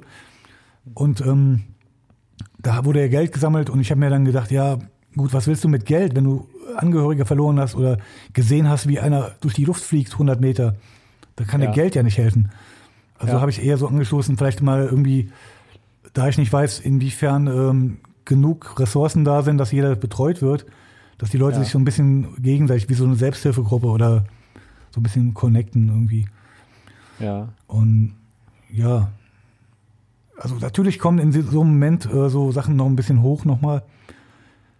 Und ich denke mal, jeder, der aus dem Krieg kommt oder so Sachen erlebt hat, ähm, der hat natürlich ein, auf eine gewisse Art ein Trauma. Ich habe auch ein paar Kunden, die sind Polizist, ne? Und ähm, die setzen sich halt, wenn ich mit denen essen gehe, setzen sich immer so, dass sie diese gesamte, gesamte ähm, äh, Lage sehen können. Also Szenerie, ja. Szenerie. Und ähm, ich beobachte, sag ich, wenn ich nachts rausgehe, so äh, jemand kommt und greift in die Tasche, checke ich genau, ich beobachte die Kleinigkeiten so, ne? Wenn man normalerweise wie früher so besoffen durch die Gegend rennt und auf nichts guckt. Also mir Ja. wäre das ja auch dann nicht passiert, ne? So, ich habe das ja auch gar nicht gesehen. So, man wird natürlich ein bisschen vorsichtiger und ähm, auf eine gewisse Art ähm, verändert man sich, denke ich mal, auch so ein bisschen, dass man nicht mehr nur so naiv an das glaubt, dass alle so, so sind wie man selber ähm, und so moralischen Kompass haben oder irgendwas, sondern es gibt halt auch echt Vollidioten auf der Welt, Ja. ähm, die schlimme, schlimme Scheiße machen und man darf natürlich nicht paranoid werden und jetzt immer nur das Schlechteste denken, aber so eine gewisse Grundvorsicht, also so ähnlich wie bei meinen Polizistenkunden, die mir so ein paar Sachen gezeigt haben. So, es gibt so eine Skala, äh, von rot, also von weiß bis rot. Äh, wenn du zu Hause bist auf deiner Couch ist weiß. Ähm, wenn du in die Kneipe gehst, ist gelb. Oder wenn du einkaufen ja. gehst, ist gelb. Wenn du irgendwo bist, wo eine Schlägerei ist, ist rot. Ne? Ja, so. okay. Und so, so ein äh, bisschen so, ja. Ein guter Freund von mir hat tatsächlich mal ein Interview gemacht mit so einem Traumapsychologen, ne, der ähm, da gehen halt Leute hin, so zum Beispiel S-Bahn-Fahrer, wo einer vorgesprungen ist, ähm, dann Soldaten, die aus dem Krieg kommen, ne, die traumatisiert sind und so weiter. Und der meinte, solche Leute sind äh, handelbar, die sind therapierbar. Was er nicht mehr annimmt, und der macht den Job seit 25 Jahren, meinte er, sind Polizisten, die länger als zehn Jahre arbeiten. Hm. Weil er meinte, weißt du, wenn du so lange quasi so einen, so einen Schutzwall um dich rumgebaut hast, quasi dann ist die Wand oder die, die Mauer so, so dick, meint er so, da kommt er einfach nicht mehr ran. Weil, weil die so abgestumpft sind oder wie? Ja, weil, weil du, glaube ich, abgestumpft sein musst. Also gibt ja. wahrscheinlich auch schon, gibt wahrscheinlich Gegenden, wo es okay ist als Polizist so, ne? Ja. Aber es gibt natürlich auch auf der anderen Seite Gegenden, äh, wo du einfach knallhart äh, die Hälfte deines Tages sein muss. Ne? Und dann mhm. ist das, glaube ich, zwangsläufig so. Ist voll ich ich habe einen sehr, sehr guten Kunden, der auch ein Freund von mir geworden ist. Ich, also ich sag mal so, ich kenn, kenne alle Arten von Menschen. Ich kenne Gangster, Rapper, irgendwelche übelst krassen Leute. Und dann habe ich auf der anderen Seite so einen Typ, der beim SEK war und ähm, von mir einen, fast einen Bodysuit hat. Krass. Ähm, die Jungs stehen ja auch so, so Samurai-Sachen und so und dieses ganze Japanische und so natürlich. Und da hast du natürlich so ein paar so Kunden. Die Krieger, ne? Die Krieger, genau. Und das war halt so richtig so ein, der hat mir ein paar Dinge erzählt, dass die da irgendwie äh, eingelaufen sind, irgendwo in der Bude, wo ein Typ äh, den Gerichtsvollzieher, seine Frau, seine Kinder und den Nachbarn oder noch irgendwen umgebracht haben, hat. War Wahnsinn. Und da kommen die rein und dann liegt so Guerilla-mäßig eine Leiche so auf der ähm, ähm, ähm Handgranate. So, wenn die den anheben, dass die Handgranate losgehen soll. Alter. Und so ein Zeug, weißt du, dann kommt er in so eine Bude und also der ist auch ein bisschen therapiert heute. Der ist mittlerweile ähm, woanders. Mit 40 wird man ja dann irgendwie, ähm, muss man da rausgehen. Und, ja, weil es ähm, auch körperlich nicht mehr geht. Ne? Du musst genau. ja auf dem Top-Niveau, du bist ja äh, Leistungssportler quasi genau. beim SEK. Ne? Von Anfang an, also der hat mir auch erzählt, äh, beim Training, nee, beim, bei der Prüfung mussten die eine Menschenpyramide aus einem Fenster rausmachen, in ein äh, höheres Fenster so rein mit so einer Pyramide reinklettern und einer ist runtergefallen und hat sich das Genick gebrochen. Da kamen äh, Sanitäter und dann haben die das Ganze nochmal wiederholen müssen und die Prüfung zu Ende machen müssen. Wo, ich, ja. wo wir uns denken würden, was, das würde ich ja. niemals, äh, also, ja, also das sind schon ein anderer Schlag Leute. Ja. Und das passt natürlich auch so ein bisschen zu diesem, zu diesem japanischen, ähm, da hat sich auch so ein Ehren, Ehrenkodex so ein bisschen. Ne? Ehrenkodex ne? so ein bisschen. Und das sind jetzt auch keine, sage ich mal so, Cops, die irgendwie Leute schikanieren oder irgendwie ihre Macht ausspielen. Das sind halt Kämpfer so, ne, auf eine Art, so wie, hat ja irgendwie so ein bisschen sowas vom Samurai. Und die finden ja auch nicht alles toll, was der Staat jetzt sagt oder macht. Also ist ja nicht, aber die haben sich nur mal jetzt für den Weg entschieden und ähm, ich muss sagen, es gibt auch gute Leute. Also früher war ich eher so SE-Abby-mäßig, scheiß Bullen und so, ja. auch selber auf Maul bekommen öfter. Ja. Und heute habe ich meine Meinung ein bisschen geändert in der Hinsicht. Ja. Ähm, beim Tätowieren, wenn du Leute tätowierst, ähm, du bist eigentlich eher so ein, so ein ruhiger Typ. Ähm, aber ich glaube, du checkst erstmal so ein bisschen ab, was der Gegenüber so für einer ist, oder liege ich da falsch? Also, ähm, als ich dich damals kennengelernt habe, warst du auch erstmal so ruhig und so ein bisschen. Und dann haben wir relativ schnell gemerkt, so, ey, wir hören ähnliche Mucke. Du fandst, glaube ich, ganz interessant, was ich so beruflich mache und so weiter. Und dann mhm. haben wir uns ganz gut ausgetauscht. Aber eigentlich bist du, glaube ich, eher ein abwartender Typ. Ist das richtig? Ähm, ja, ich bin eher sowieso, eigentlich eher so introvertierter, würde ich mich mal einschätzen. Also ich renne jetzt nicht auf eine Convention und grüße jeden mit lauten Schreien und ähm, setze mich da in Szene, sondern ich war immer eher so ein, ähm, habe da mit meinen Leuten so rumgehangen und gerne Leute kennengelernt, aber ich bin nicht so, sag ich mal so, drauf aus. Äh, ich stehe nicht gerne im Mittelpunkt was natürlich ein bisschen konträr ist äh, dazu, dass ich irgendwie teilweise ähm, muckemäßig dann sowas machen wollte oder musste. Aber ich habe mich auch nie wohlgefühlt. Ich habe mich eher immer beim Machen von den Sachen wohlgefühlt als beim Performen. Ja. Das ist schon an, das hast es schon angesprochen, genau. Das war ja so ein bisschen, das war ja, das war ja so der erste, ja, keine Ahnung, ich würde, also ich glaube, Shitstorm ist das falsche Wort, aber das war, glaube ich, so ja 2010 rum oder so und da war, glaube ich, noch MySpace und Facebook kam so langsam und dann habe ich so die ersten Gerüchte gehört, ne, dass es auf einmal hieß, ey, du hast doch einen Arm vom Lonien, ne? Und ich so, ja. Da, da war ich auf einmal der Buhmann. Ah, nee, nee, und dann so, ich so, ja, wieso? Willst du auch, eine, willst du auch, oder willst du, nee, nee, der, der, der ist Rapper. Ja, guck mal. und, ja. und, und, und, ich, und ich so, äh, nee, der ist so, also wenn ich eine Band nennen müsste, die Lonien ist oder eine Queens Musik of the Stone Age. Kaius habe ich tatsächlich Kaius, gesagt. Ja, Kaius, ja. ne? Ich so, ey, der trägt Schlaghosen und hat eine geile Matte so und der spielt Schlagzeug seit ewig. Und dann so, ja, guck mal bei MySpace so, ne? Und dann, äh, ja klar, dann habe ich das natürlich auch so ein bisschen verfolgt und ich dachte, und am Anfang dachte ich so, okay, der nimmt da irgendwen auf die Schippe oder, weil man hat da musikalisch noch nichts gehört. Und dann dachte ich so, okay, der, das ist irgendwie so zwischen den Zeilen, weißt du, der macht sich darüber vielleicht so ein bisschen witzig, aber. War auch ein äh, bisschen, ja, ich, teilweise so, ja, genau. Ja, ja. Aber so im Nachhinein, also ich muss dir das jetzt einfach mal knallhart sagen, äh, kam das so ein bisschen rüber so, Hashtag Midlife Crisis. Guck mal, es gibt so einen Film, äh, äh, I'm Still Here, äh, mit, mit äh, Joaquin Phoenix. Ja. Der hat mich an mich erinnert, so, da spielt er, äh, er spielt das war nur, er spielt, äh, dass, dass er seine ähm, Hollywood-Karriere aufgibt und wird dann Rapper und lässt sich, ah, ja, genau. lässt sich irgendwie Rastas wachsen und kokst sich den ganzen Tag die Nase zu und hockt Sieht total scheiße sieht aus. Sieht völlig ja. verwahrlost aus. und lässt sich Nutten kommen und rappt da irgendwie voll schlecht rum. Und ähm, dann dachte ich auch, okay, so war, was, war das wahrscheinlich für die restliche Tattoo-Szene, als ich dann irgendwie sowas gemacht habe. So haben die ja. mich wahrscheinlich wahrgenommen. Ja. ja. Aber ich meine, ganz im Ernst, ich meine, wie, wie kam es denn dazu? Weil ich meine, du hattest immer lange Haare und immer so, ja, so, so ein bisschen, bisschen äh, Hippie-Rock-mäßig, keine Ahnung. Also so, so, du hattest auch früher mal einen Nasenring und so. Ähm, und dieser Cut, der kam ja dann schon relativ, also aus dem Nix, weil, weil du musst ja, du musst ja auch allein optisch schon da, da hart reingrätschen weil du kannst ja nicht als Hippie-Rocker dann irgendwie da rumreppen oder so, das ist ja noch bescheuerter. Das wäre ne? eigentlich cooler gewesen im Nachhinein. Ja. Sich da ja. gar nicht. Die Musik habe ich immer geliebt.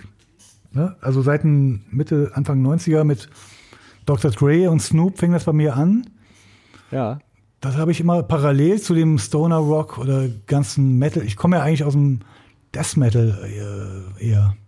ja, Morbid Angel, da waren wir Morbid ja schon. Morbid Angel, ne? ja, genau.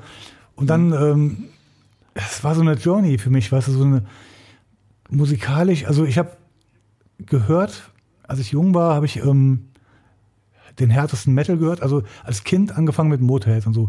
Da habe ich in der, ähm, in der Bücherei eine Motorhead-Kassette äh, ausgeliehen und gedacht, was ist das denn, ey?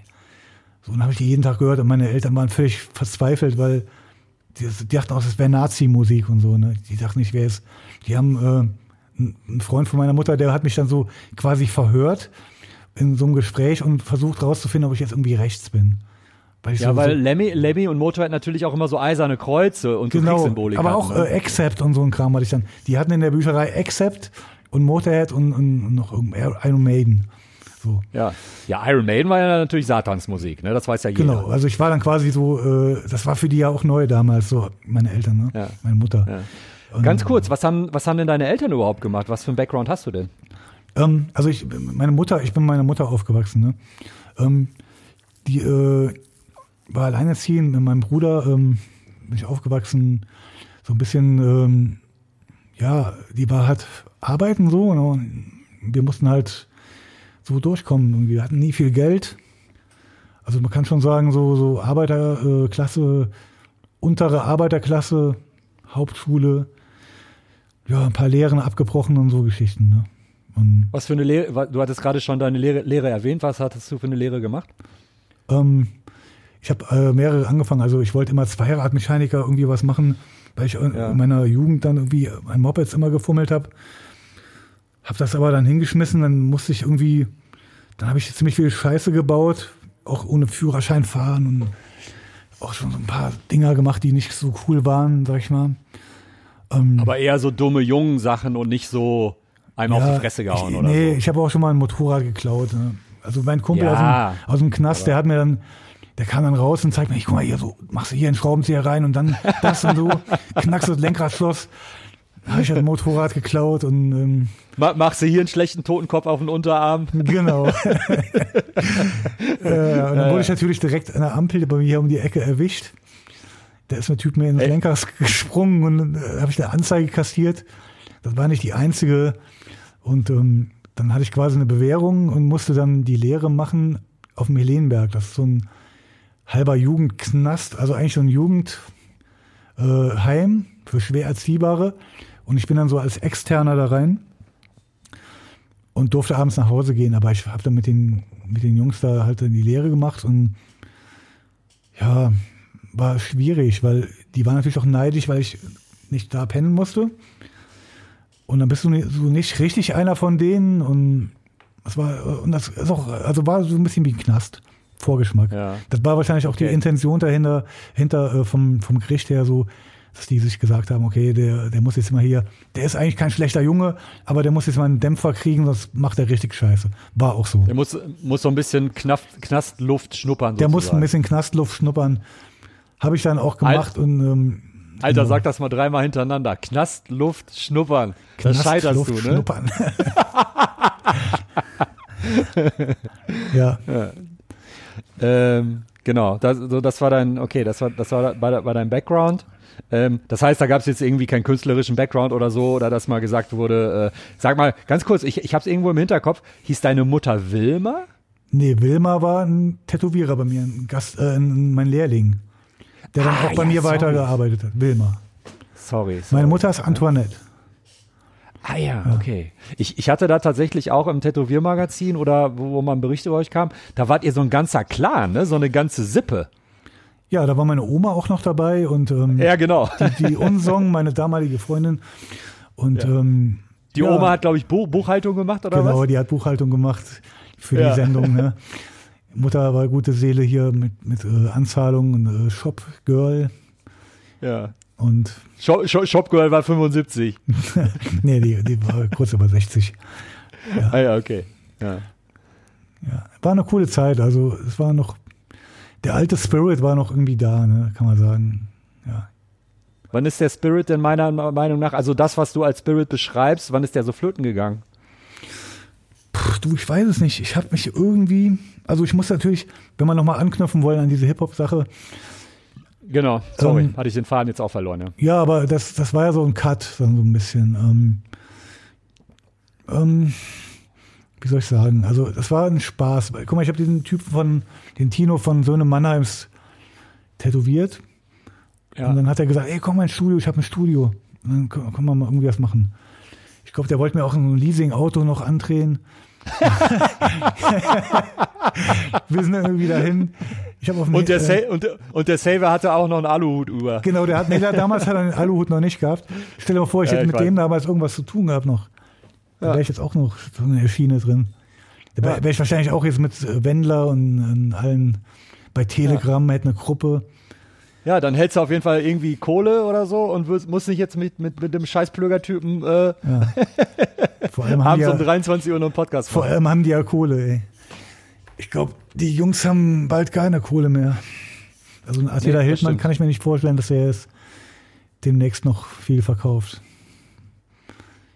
Ähm, ja, auf jeden So, Fall. dann warst du bei, den- warst du bei den Söhne Mannheims im Studio und hast mal so ein bisschen rumprobiert. Dann haben wir so äh, ein bisschen so Queens of the Stone Age mäßig irgendwie was gemacht. Das hat er dann auch, habe ich Schlagzeug gespielt und dann hat er da auf seine Seite auch als, ähm, auf die Seite vom, von, von seinem Studio als Soundprobe, so, weil das Studio war neu, das war gerade neu. Indikativ Studio hieß das. Und dann war ich nochmal da und habe ich gesagt, ey, diesmal machen wir Hip-Hop. Und ich habe noch nie gerappt und dann habe ich auf dem Hin Hinweg ähm, dann äh, den Text geschrieben, so die Hälfte des Textes. Ich bin alter Sodom-Fan gewesen, dann habe ich irgendwie Bombenhagel gedacht, das hört sich cool an irgendwie. Bombenhagel. Und ähm, hat dann einen Scheiß gerappt. Das war soundmäßig ja auch äh, natürlich saugeil. Also was er da, ich habe den Beat selber gebaut daheim. Ich habe irgendwie so angefangen, so Beats zu bauen, so ein bisschen. Man hatte Bock Ja. drauf. mit meinem Lehrling damals, äh, der hat aber allerdings nicht weitergemacht. Ich habe das alleine weitergemacht, mich mit dem Laptop dann irgendwie hingesetzt, mir so äh, Programme geholt, Logic und Ja. ähm, ähm, Native Instruments, die ganzen Sachen und irgendwie Beats Ja, gebastelt. was ja auch total spannend ist, ne? Du hast ja jahrzehntelang so quasi handgemacht Musik gemacht, ne? Genau. Und auf einmal gab es ja Computerprogramme, wo Genau. tatsächlich dann ein, eine Snare auch tatsächlich so klang wie eine Snare, ne? Und du konntest dir das dann so selber hinschieben. Ja, äh, Samples halt, ne?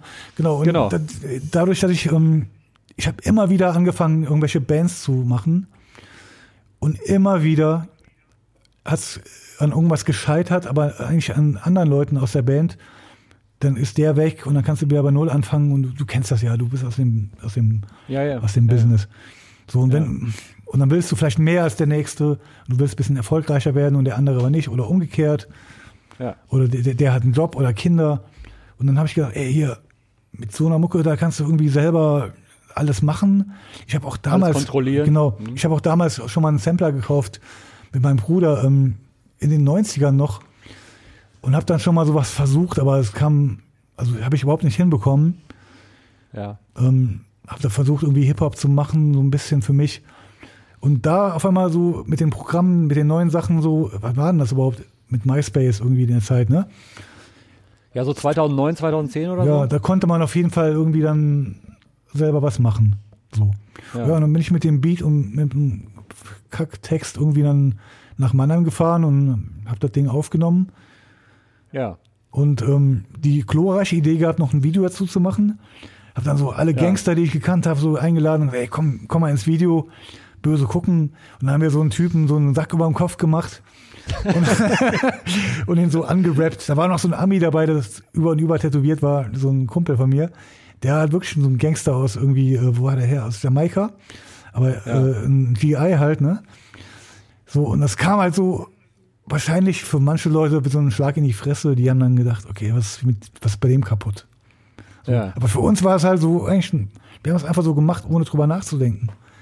Ja. Und Weil es Bock gemacht hat. was Bock Moment. gemacht hat. Und Ja. ja, ich meine, heute hast du so Leute wie, wie Max Cameo in der äh, Rap- äh, Rap-Szene, also ein Tätowierer, ein guter Tätowierer, der seine YouTube, äh, seinen YouTube-Channel da macht mit, ähm, mit ähm, äh, Rotlicht, äh, Milieu und geht in irgendwelche, in die Hut von irgendwelchen Leuten und, und redet mit denen und in irgendwelchen Ghettos.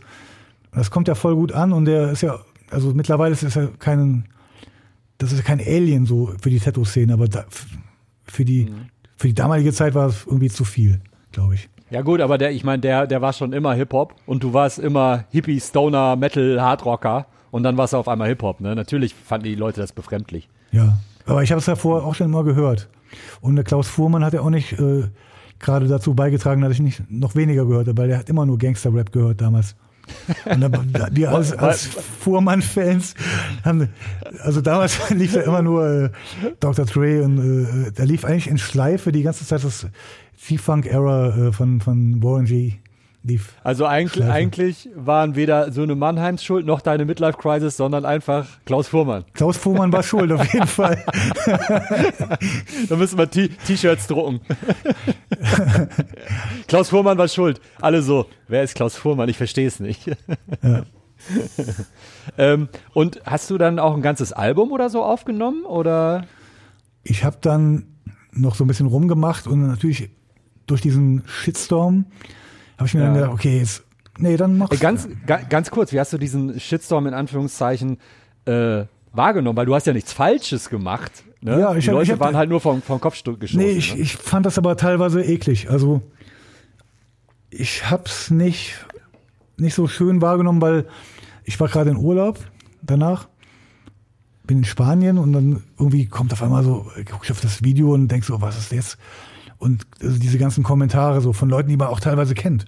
Ne? Krass. Und auch ein Kunde von mir hat mich ja voll beleidigt auf einmal. Und Du bist jetzt ein Nazi. Ich so, was ist mit dir kaputt? Was für ein Nazi? Ja, das ist ja voll Nazi-mäßig, den Sack überm Kopf. Und ich meine, das ist in jedem zweiten Hip-Hop-Video so.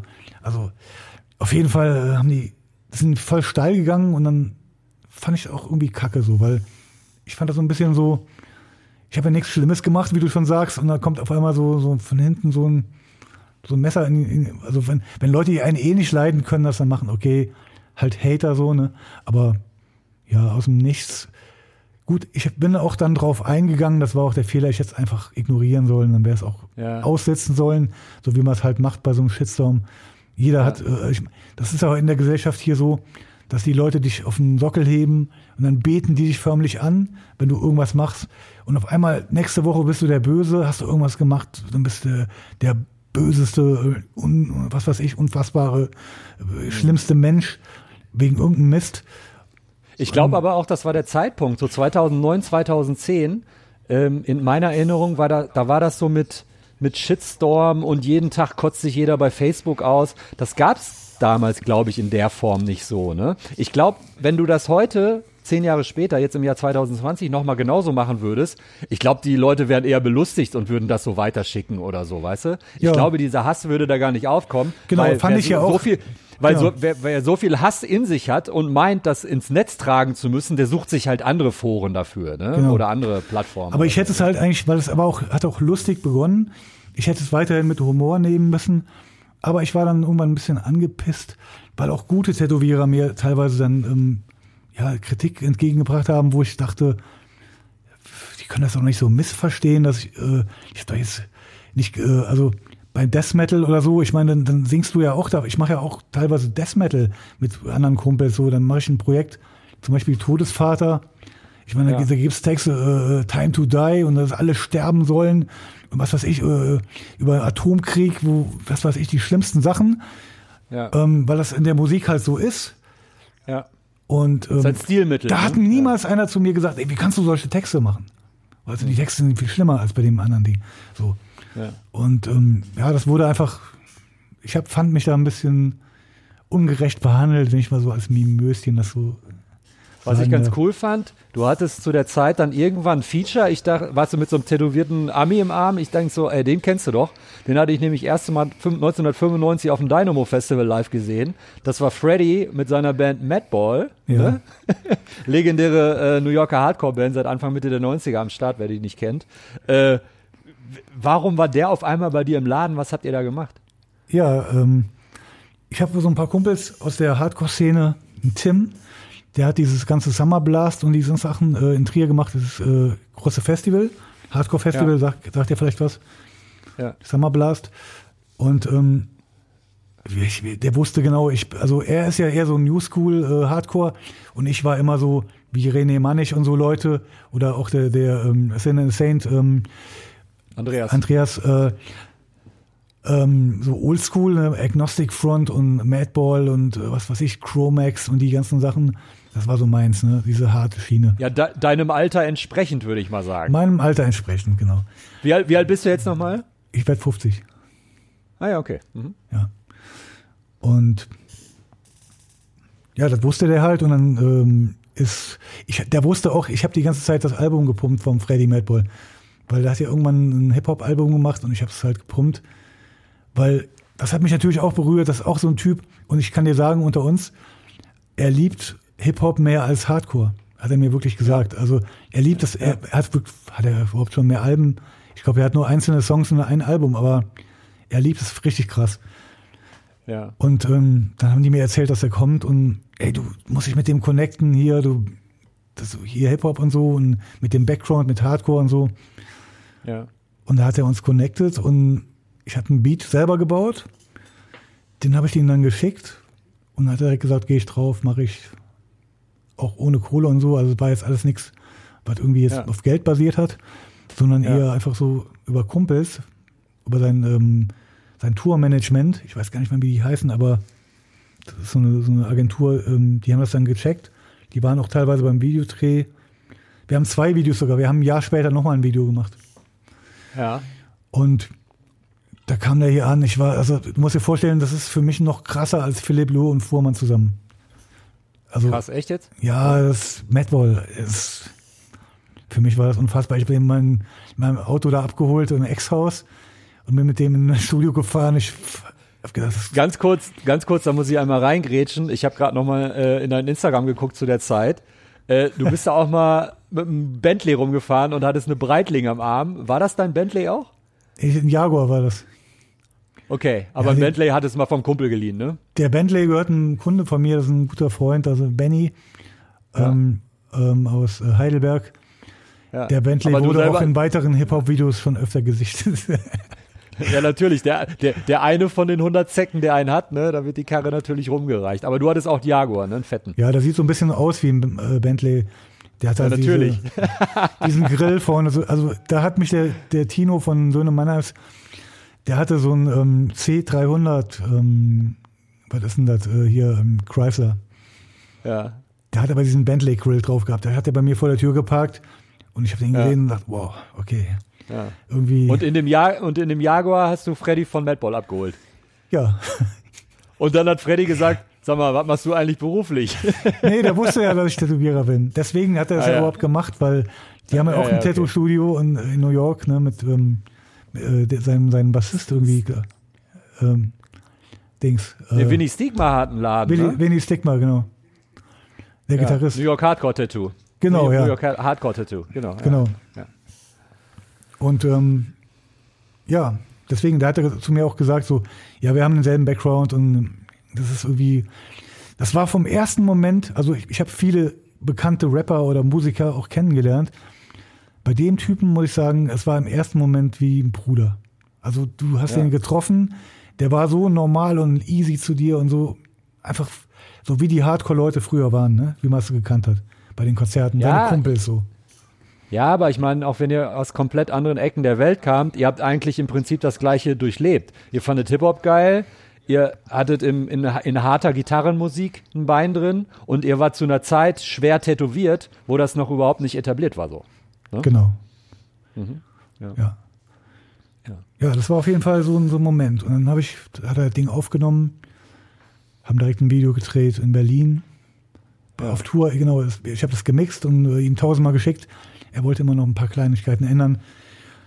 Dann haben wir uns Berlin, in Berlin getroffen, da habe ich ihn am Tourbus abgeholt mit einem Kamerateam und haben ein Video gedreht. Ja. Und ähm, da sind wir auch noch in der Kneipe, genau. Mit, der, mit, dem, mit dem ohne Hals, wie heißt der nochmal, der Bass, äh, Bassist von Madball? Hoja. Oh ja, genau. Ho Hoja ist die Abkürzung für Ho ohne Hals. Mit der ganzen äh, DMS-Gang und Ja. noch ein paar Kumpels von mir, so von, von, äh, von den ähm, Zecken da aus, äh, aus äh, was weiß ich, Kreuzberger Gangsters da. Ja, wahrscheinlich so Cortex. 36-Gang oder wie die heißen, 36er Boys oder so. Äh, es gibt die 36 Boys. 36 und da Boys, war, genau. Und die gibt's immer noch. Da war ja tatsächlich dieser Sternekoch, der Tim Raue, der war ja früher bei denen. Ne? Und der Sohn, nee, der, der genau, der Stiefsohn, also der Typ, der dabei war, der auch Beats macht, von meinen Kollegen, so aus Berlin, das ist der Stiefsohn vom Weber, der die Convention früher gemacht hat. Ah, von Frank Weber, ja. So ist die, so klein ist die Welt dann immer. Ja, okay. So. Und der darf natürlich dann auch da in Kreuzberg Video drehen, weil normalerweise würden diese Jungs natürlich sagen, ey, was wollt ihr hier Video drehen? Wer seid ihr? Ihr seid nicht von uns. Verpisst euch hier. Du, du hast dich nach dem im Ausflug in Hip-Hop dann quasi, also so in der, in der öffentlichen Wahrnehmung oder so wie ich es auf Instagram gesehen habe, äh, wieder eigentlich quasi so aufs Tätowieren konzentriert oder was auch immer. Ne? Also Ja. und du hast wieder äh, eher Rockmusik gemacht. Ähm, ich muss tatsächlich äh, nochmal konkret aufs, aufs, aufs Tätowieren äh, sprechen zu kommen, ähm, weil äh, ja, also wie gesagt, ich hatte das, glaube ich, vor, vor über einer Stunde oder so schon, schon kurz erwähnt. Die ersten Sachen, die ich damals gesehen hatte von dir im Tätowiermagazin, äh, die fand ich sofort gut. Ähm, da waren viel asiatische Einflüsse drin, wie es auch heute noch im- immer der Fall ist. Ähm, wann hast du für dich tatsächlich entschlossen, äh, äh, ja, quasi diese Richtung für dich ähm, ja, zu vereinnahmen und dich darauf einfach zu konzentrieren? War das wahrscheinlich äh, durch Philipp Löh, der da wahrscheinlich eine große Rolle gespielt hat, ne? Ja. ähm, zeitgleich mit dem Fuhrmann habe ich ja irgendwann auch einen Philipp ähm, gesehen in Magazinen und diese Power, die sie, die Arbeiten von ihm haben. Und ähm, habe denen, wie gesagt, dann einen Brief geschrieben. Über das Tätowiermagazin habe ich damals auch die Adresse bekommen. Ganz kurz, versuch mal jemanden, der von Philipp Löh ähm, noch nie was gesehen hat. Beschreib mal, wie so eine klassische Philipp Lö-Tätowierung aufgebaut ist, was das besonders Faszinierende daran ist, was so outstanding ist. Ähm, erstmal die Power, ne? Die Linienführung, die Powerlines, ähm, die Kraft, die das Ganze hat. Er hat halt irgendwie den Dreh raus, das so aufzubauen, dass die maximale Schönheit und Power und bester Kontrast und ähm, die Platzierung, also das Gesamtpaket, die Schattierung, wie, wie er das äh, macht, dass das so weich aussieht, dass äh, das Auge, der, also der Betrachter direkt auf gewisse Bereiche des Tattoos schaut. Das ist also, es gibt da so Tricks, ähm, indem man halt manche Bereiche in dunklen Hintergrund, beziehungsweise nicht, äh, die haben gar keine Highlights oder hell, hell, hellen Stellen, sondern ähm, sind komplett äh, mit Grau überlegt, so ein bisschen wie bei Paul Booth auch. Wobei Paul Booth natürlich äh, ein bisschen flächiger, also der lässt weniger Haut oder Weiß stehen. Also mit Weiß arbeiten die eh nicht, sondern mit Haut. Als hell, hellste Stelle. Und ähm, dadurch bekommt das so eine, so eine bisschen heilige Anmutung. Wie soll ich, also ich kann es nicht genau erklären. Irgendwas Psychedelisches, irgendwas, was äh, das Ganze so ein bisschen mystisch aussehen lässt. So ein bisschen ja. äh, Trotzdem ist es nicht zu gefällig, dass es jetzt irgendwie zu billow aussieht, sondern es hat halt einfach trotzdem noch diese Urgewalt von einem, von einem richtigen Tattoo. Es ist nie kitschig. Es ist nie irgendwie kitschig oder wie zum Beispiel so eine, manche indischen Gemälde ne, aus, dem, aus dem Hinduismus oder so, die sind halt doch ein bisschen, so manche Garnischer oder so, die sind doch sehr ein bisschen fast schon Bonbonfarben. Bei ihm ist, das stimmt einfach. Du denkst, es stimmt, so muss es sein, es, es kann gar nicht anders sein. Ja. Ähm, Philipp Löh äh, konzentriert sich natürlich auch auf äh, japanische, asiatische Motive. Ähm, magst du seine Schwarz-Grau-Sachen lieber oder seine Farbsachen, Beide, wenn er mit Farbe arbeitet? Beides gleich. Beides gleich. Also sein Lehrling hat mir mal gesagt, Rinsing, er macht Farbe rein, vor allem bei Zeichnungen, wenn, die, wenn der Effekt noch nicht da ist, nachdem es schwarz-grau gemacht wurde. Und Philipp hat mal gesagt, ähm, Tattoo muss nach den Linien gut aussehen, nach den Schattierungen muss es fertig aussehen und die Farbe ist Zugabe. Ne? Und so kann man es eigentlich ganz gut sagen.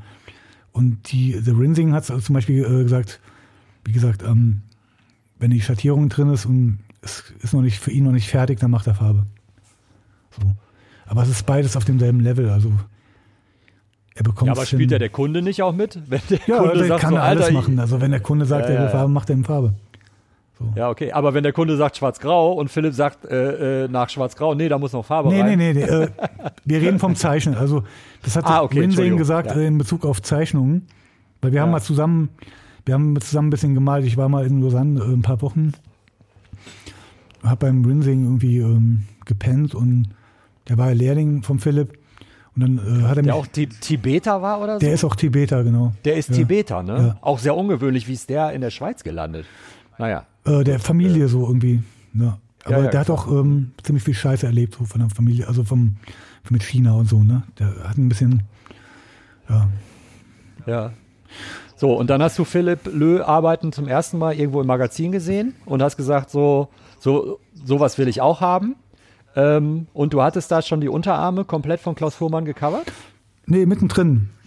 Ja, mittendrin, genau. Ja, also okay. quasi, Klaus hat immer hier mal da, äh, nicht mit so einem Gesamtkonzept, sondern wir haben immer so einzelne, hier mal da einen Buddha-Kopf, hier mal so einen tibetischen ähm, äh, Totenkopf. Und ähm, dann bin ich irgendwann, dann kam der Anruf von Philipp und dann, ja, bin ich erstmal fast rückwärts umgefallen und meine Hand hat gezittert und ein Telefonhörer und, oh Gott, Philipp Lö am Telefon. Ja. ja. Und als du, äh, ganz kurz nochmal zurück, als du bei Klaus warst, hast der, hat der dir auch schon von Philipp erzählt? Ja, natürlich. Äh, genau, es, ja. es gab ja diese Fotos, wo die beiden äh, zusammen, die haben ja zusammen Kollabos gemacht und Philipp hat ja, Klaus hat ja den Rücken vom, äh, beim Philipp gemacht und äh, Philipp hat Klaus seinen Buddha-Kopf gemacht und so und seine Arme gecovert auch und da habe ich natürlich die Sachen auch schon gesehen. Und an den Wänden ähm, hängen halt Bilder von den beiden und vom Philipp.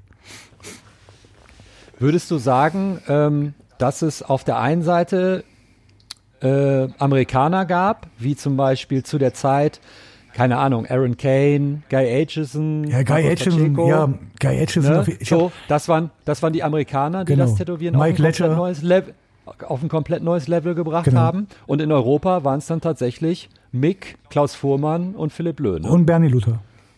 Bernie Luther, genau. Ja, und, ja. und Tintin. Tintin. Tintin auch noch aus Frankreich. Ja. Ne? Genau. Wobei der Stil mir jetzt persönlich für mich jetzt so nicht, also ich wollte jetzt die Tattoos nicht haben. Ja. Die waren mir ein bisschen zu abgedreht. Ich wollte es ein bisschen ernsthafter, aber das ist ja eine Geschmackssache. Also von der Quali war Tintin ja auf jeden Fall ja. mega. So, und, und dann war Philipp Löh am Telefon und dann hast du dem, wie habt ihr, kommen, habt ihr, habt ihr Englisch gesprochen, ne? Ja, Englisch gesprochen. Ich habe da so auf Englisch rumgetrottelt und mein Englisch war noch sehr schlecht zu der Zeit. Inzwischen kann ich es ganz gut. Ja. Ja, Wir wollten den Podcast auch eigentlich erst in Englisch machen, aber ich habe gesagt, Olli, ich glaube, das verwirrt meine Zuhörer. ähm, okay, und dann bist du dann irgendwann nach Lausanne gefahren. Damals war noch äh, das Studio in der Rue Centrale, ne? Genau, die, die, die Wohnung, genau. Oh, genau. Und äh, du wolltest äh, ja dir weiter Sachen covern lassen, ne? Oder Genau. die ganzen Arme fertig machen lassen. Genau, ne? ähm, als du dann in diese Wohnung gekommen bist, kannst du dich noch erinnern, wie sich das angefühlt hat, was das für eine Atmosphäre war? Kann man nicht beschreiben. Ey. Die, dieser Nacktjumper-Geruch. Ich, immer wenn ich so einen Nacktjumper anmache, denke ich daran, wie, an die Zeit. Das war. Der Typ ist halt, der hat ein Charisma, das ist irgendwie äh, auch, habe ich sonst noch nicht erlebt. Wie so ein, wie so ein, keine Ahnung, so ein indischer Guru, ey. Ich bin ans Mikrofon gestoßen. Macht nichts. Also ich meine, das ist gar nicht negativ, äh, mit, mit, ähm, aber wie so ein, Ja. wie so ein, das war- sind ja auch Gurus gewesen zu der Zeit. Die ganze Welt ist dahin gegangen. Alle Tätowierer aus Amiland, egal, die sind alle dahin gereist, haben sich von dem Rücken machen lassen. Auch nicht umsonst. Ich meine, das sind Ja. Ikonen. Ja, und auf einmal bist du auch da und atmest diese Luft und er ist voll easy und locker zu dir und ja, das war schon ein krasses Erlebnis. Und natürlich Hast du, hast du ihm damals äh, so Arbeiten von dir gezeigt, die du zu dem Zeitpunkt gemacht hast? Ja, schon, ja. Was hat er dazu gesagt? Ähm, ich denke mal schon, er hat wahrscheinlich irgendwas gesehen. Aber wenn ich jetzt selber dran denke, schäme ich mich, dass ich die gezeigt habe zu dem Zeitpunkt. Aber ich wollte ja auch nicht hinterm Berg halten, jetzt, dass ich irgendwie so tue, als ob ich nicht Tätowierer bin oder, also, ich habe ja zu dem Zeitpunkt schon versucht, in die Richtung so ein bisschen zu gehen. Und habe dann Ja. auch ähm, Rat gesucht, so ein bisschen, aber nicht, nicht mit dem Vorschlaghammer, sondern einfach, du lässt dich tätowieren, wie es früher war. Du lässt dich tätowieren und zwischendurch stellst du mal so eine 10.000 äh, Dollar Frage Ja. und hoffst, dass es Was- dich nicht was? schlägt, sondern eine Antwort gibt. Was war zum Beispiel so eine 10.000 Dollar Frage im Nachhinein? was weiß ich, ähm, wie weit die Nadeln auf sind oder wie die Farben gemischt werden. Irgendwie so ein, also das äh, fragt man auch nicht na, äh, am ersten Tag. Wenn dann die Leute ein paar Monate oder Jahre kennst, dann irgendwann kommt das so, dann unterhält man sich über Sachen und dann geben sie ihr Tipps. Ne? Ja. Auch nicht ähm, immer alles auf einmal, sondern immer so stückchenweise.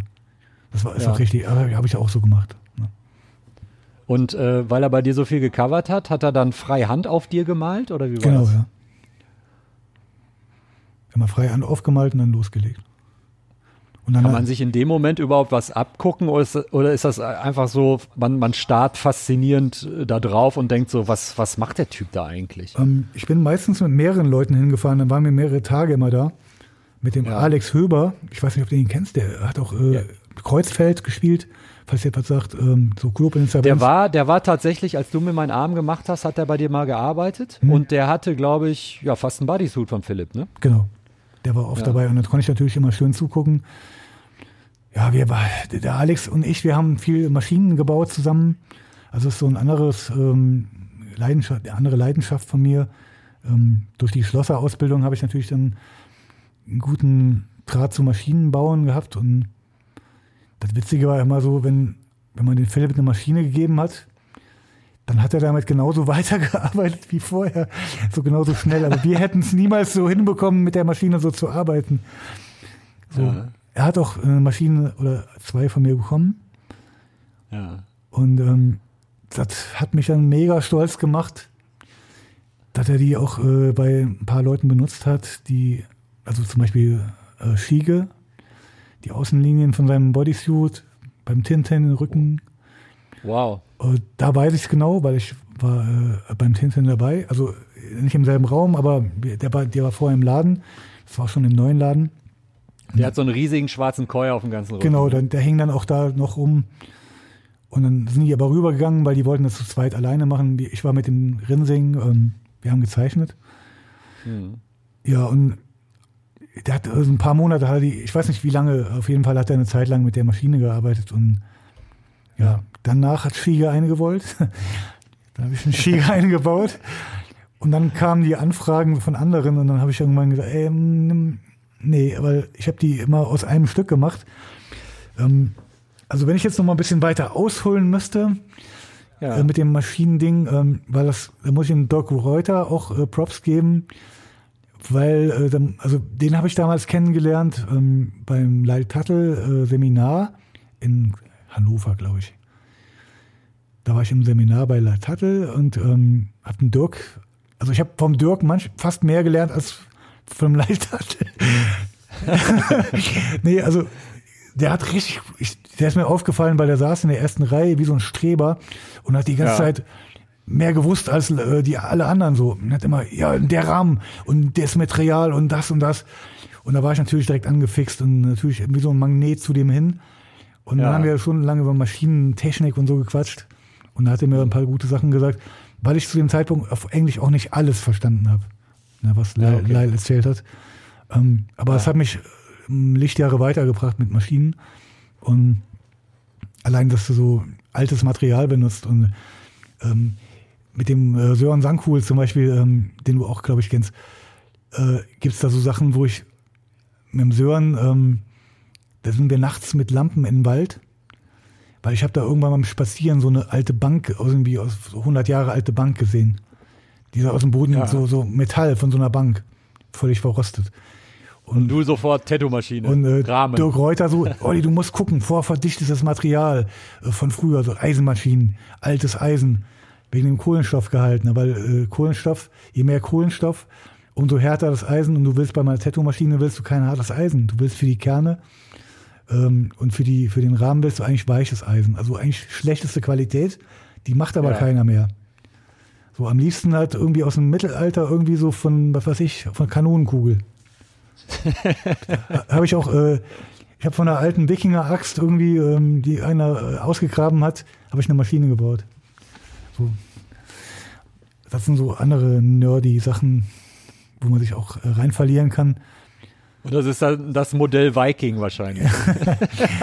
Ja, die ist geil, die hört sich an wie ein Traktor. ähm, und über all die Jahre hast du wahrscheinlich weiterhin Kontakt zu Philipp gehalten. Ähm, Gab es mal einen Punkt, weil deine Arbeiten, ähm, also es hieß dann auch irgendwann so, oder ey, ich stand vor, das ist ungefähr ein Jahr her, ähm, da hatte ich, ich glaube, meinen zweiten Podcast überhaupt aufgenommen mit dem Olaf, True Love aus, aus Düsseldorf. Und da stand ich da im Sommer im T-Shirt und äh, der guckte auf meinen Arm und sagte, äh, Luke Atkinson oder Philipp Lö? Und ich so, nee, nee, Olli Lonien. Ne? Und äh, kam es dann irgendwann dazu, dass, also, dass du dich quasi, ja, dass du gemerkt hast, so, du kommst immer näher an dieses Niveau ran, wie, so wie der tätowiert mit deinen eigenen Arbeiten? An das Niveau kommt keiner ran. Also du- ich Okay. kann an ein Niveau ankommen von manchen Amis oder von, von anderen, die die Richtung auch machen. Ja. ich will jetzt gar nicht aufrechnen, wer näher an dem Niveau ist. Also äh, man kann gewisse Sachen anwenden, die man da gelernt hat. Aber die, diese Linienführung und dieses, dieses Talent und bei ihm kommt alles zusammen, weißt du, die, dass er so früh angefangen hat, dass er so Talent hat, dass er diesen Kunst-Background hat von der Familie her, so diese ganzen Maler in der Familie. Ja. Das kannst du nicht irgendwie nachbauen. Da kannst du, du müsstest äh, einen klonen so, damit er da rankommt. Ne? So. Aber natürlich, es hat auch, ist auch ein Zitat von Philipp. Ähm, es entscheidet sich ziemlich schnell, wo du hin willst in die Richtung. Und da, also die ersten Jahre, dann entscheidet sich, wo du hingehst und dann bleibst du dabei. Ne? Ja, das ist so ungefähr, ich habe mal Lemmy vom Motorhead interviewt, ne? Und wenn du denen gefragt hast, so, was, was hörst du, was hörst du denn für Musik? Und er so, naja, Beatles, Elvis, wenn es drauf ankommt. Genau. Weil das waren die ersten Bands oder die ersten Musiker, die mich äh, beeindruckt haben. Ne? Know the Idols, äh, know, wie nennt man den Spruch? Also kenne die Idole deiner Idole. Ne? Ja, ja, genau. So, Zum Beispiel, ähm, ähm, wie heißt der Typ? Ich bin ein riesiger Chris Cornell-Fan. Ja. Und jetzt habe ich äh, den, den ähm, ach, jetzt komme ich nicht auf den Namen, ähm, von ähm, Black Country Communion, Ex-Deep Purple-Sänger, ähm, Bassist. Ähm, Die Purple Bassist war Roger Glover. nee, der, der andere, der ältere. Der hat äh, Black Country Communion mit, ähm, mit auf jeden Fall singt er so wie Chris Cornell, nur halt früher schon. The Voice of Rock nennen sie den, ne? So. Und das habe ich ja nie gecheckt so, aber ich meine, der Philipp hat ja auch viel von Ed Hardy. Weißt du, die haben ja bei ihren, bei der ersten Generation so geguckt und haben ihren Twist reingebracht und haben dann ihr Ding gemacht. So. Und wir sind jetzt halt die dritte Generation und wir haben ja schon die vierte und bald eine fünfte. Und natürlich, wir bleiben natürlich bei unseren Helden so, ne? Und versuchen so ein bisschen so was Eigenes reinzubekommen. Ich gucke auch gar nicht mehr mit Philipp so viel. Ich habe das Buch noch nicht mal. Ich bestelle es mir natürlich noch, aber momentan will ich noch ein bisschen malen. Und ich will jetzt nicht, wenn ich das sehe, dann mache ich das wieder so nach, weißt du? Und ich habe jetzt jahrelang Ah. nicht beim Philipp geguckt. Ich weiß nicht, was er gemacht hat die letzten Jahre. Ich sehe nur ab und zu so eine Kollabo mit Bit, ne, mit, aus Lausanne, mit Bit. Ja, genau, genau. Und dann kriege ich jedes Mal so ein Flash und denke, ah, ich muss noch mal hin. Ich habe die Telefonnummer hier liegen, ich rufe die die nächsten Tage auch mal an. Mhm. Ähm, der Bit hat mir die nochmal gegeben, weil der, ich war irgendwann vor z- paar Jahren da Mhm. und seitdem nicht mehr. Und es, ich habe länger nichts gehört. Und ich wollte auch mal gratulieren zum Buch. Und, Was ähm, bei Bit, glaube ich, total, was ich jahrelang total strange fand, der hat, glaube ich, auf derselben Straße, auf der Rose Central war der, glaube ich, auch mit seinem Laden. Hm. Und der hat auch asiatische und japanische Tätowierungen gemacht. ich bin da immer vorbeigefahren, ja, und hab da reingeguckt. Und das ist ja, das ist doch so absurd. Du hast den besten asiatisch-japanischen Tätowierer der Welt und schräg gegenüber ist einer, der macht das Gleiche. Ja, aber jetzt machen wir es ja zusammen. Ja, ja, das genau. äh, ergibt ja natürlich dann Sinn, ähm, weil der Bit ist ja wirklich, also der hat ja auch eine Entwicklung hingelegt, dass man ähm, mit den Ohren schlackert. Ja. Also ich, ich freue mich jetzt, wenn ich ein Tattoo von ihm sehe. Weil das ist halt, das ist ja so ein, das, weißt, das ist, was du eben meintest, so. Ne? Natürlich ist es nie auf dem hundertprozentigen Level, weil er ist nicht Philipp. Aber er hat diese Tricks und diese, diese Methoden, wie man sowas anlegt. Er weiß, wie man einen Drachen anlegt. Er weiß genau, wie man das alles schattiert. Und mit großen Nadeln und dies, das. Und ähm, ja, das, das fällt auch nicht so krass auf, wenn der da mitmacht. Wenn, wir- wenn die zusammen was machen. Es kickt mich genauso, als wenn es nur von Philipp wäre. Ja. Ähm, wo du aber natürlich, glaube ich, auch der Entwicklung der Tätowierung an sich, glaube ich, dankbar sein kannst oder, oder dankbar sein musst. Ich meine, äh, wenn man auf dein Instagram guckt, du hast auch diverse Bodysuits, ganze Fronten, ganze Rücken äh, in Arbeit oder, oder, oder vervollständigt. Und das war zu der Zeit, also 2004, 2005, als du mir den Arm gemacht hast, auch noch nicht so. Da waren natürlich ganze Arme dabei, ne? Aber so komplette Torso oder so waren auch nicht dabei. Ist das so, was du dem Tätowieren im Jahr 2020 äh, an Positiven abgewinnen kannst? Nö, das ist ja, das sind ja alte Kunden, die habe ich ja schon jahrelang. Ich ärgere mich eher, weil die Arme sind ja schon wieder so alt, dass ich die anders machen würde. Und dann Ah, okay. wir kriegen jetzt die Front und der Rücken ist auch schon wieder fünf Jahre alt. Das sind so Ja. Dauerkunden von früher, die halt irgendwann zu sind. Ja. Und ähm, ja, das ist jetzt Du kein, dich- kein machst- neues du- Phänomen du- irgendwie. Du, du machst dich aber auch gerne selber klein, ne? Habe ich den Eindruck. Wieso?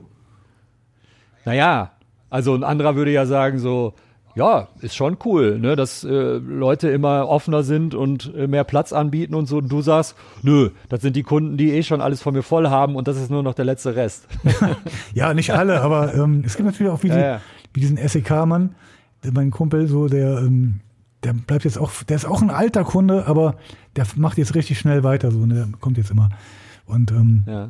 das hat null damit zu tun mit dieser neuen Zeit und mit, mit jetzt, weil wenn ich gucke, was ist jetzt, dann sehe ich eigentlich äh, Ignorant Style, äh, Black and Grey, Black and Grey, alles Realistik, ähm, Farbrealistik, äh, ein bisschen Trash-Polka, wo, wobei das auch wahrscheinlich schon wieder am Abflauen ist.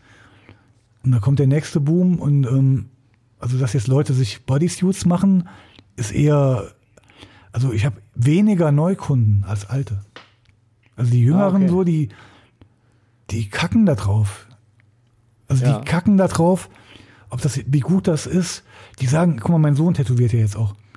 Zu dem kommen Leute, die sagen, ähm, mach mal die Nadel weiter raus, damit es richtig tief, damit es richtig wie so ein Knast-Tattoo aussieht.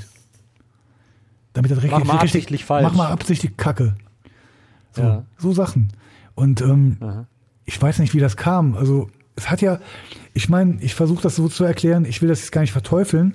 Natürlich fühlt man sich so ein bisschen verarscht, wenn du denkst, ich arbeite jetzt 25 Jahre an, an einem Stil, damit ich irgendwie was perfektionieren kann, damit ich irgendwie, das, man ist ja getrieben, ne? Du bist ja als Künstler, Ja. bist du ein, ein getriebener Mensch, der nie zufrieden ist und immer versucht, den nächsten Step zu erreichen und dann kommt wieder einer aus, auf Instagram, der fickt dich weg und äh, dann brauchst du wieder fünf Jahre, bis du das so machen kannst. So.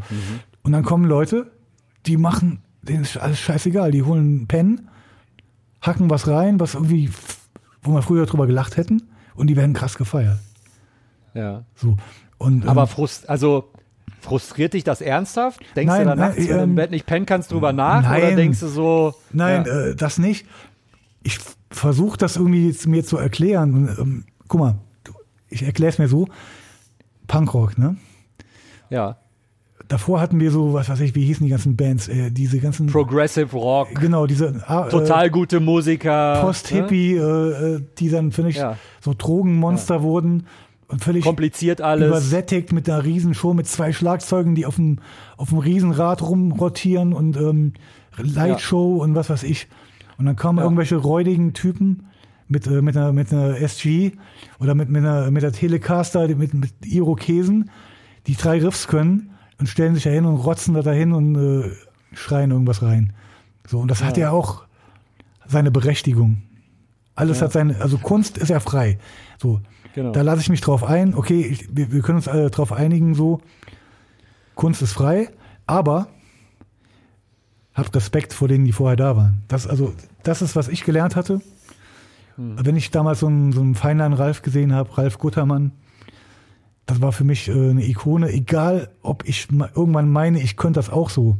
Ich würde nie Ja. ein schlechtes Wort verlieren und ich würde, das ist, ohne den gäbe es mich nicht, so. Punkt. ja. So. Die Und haben das, quasi das, das, Feld, das Feld bestellt. Genau, die haben Ja? das Feld best- äh, letztens in Und- dem, in dem äh, Tattoo, ähm, Tattoo Talk haben sie auch, äh, da hat der ähm, Andreas das so äh, ausgedrückt. Er hat gesagt, die alten Leute haben den Tisch gedeckt Ja. und die äh, jetzigen nehmen von dem Tisch. Oder beziehungsweise er hat die Industrie gemeint. Die Industrie nimmt von genau. dem Tisch, den andere gedeckt haben. ja. So. Und äh, ich habe zum Beispiel versucht, den Tisch auch zu decken. Ich habe, ich will, will jetzt nicht sagen, dass ich jetzt mit meiner Kunst äh, irgendwas weitergebracht hätte. Also das, das haben so Leute wie Philipp und ich mache das im Endeffekt nach. Ich habe hab Ja. ein bisschen meinen eigenen Twist und ähm, ich mache so gut wie ich kann, aber ich habe das ja nicht erfunden. So. Hm. Im Endeffekt hat keiner es auch wirklich erfunden. Es kommt von den Japanern, aber jeder äh, bringt, gibt seinen Teil dazu und irgendwer macht dann wieder ein paar Sachen davon nach. Ja. Ja. Ähm, ganz kurz. Ähm, natürlich hatte ich das in erster Linie optisch äh, getriggert, ne? wie Sachen von Philipp Lö aussahen, wie Sachen von Klaus Fuhrmann aussahen und so weiter und so fort.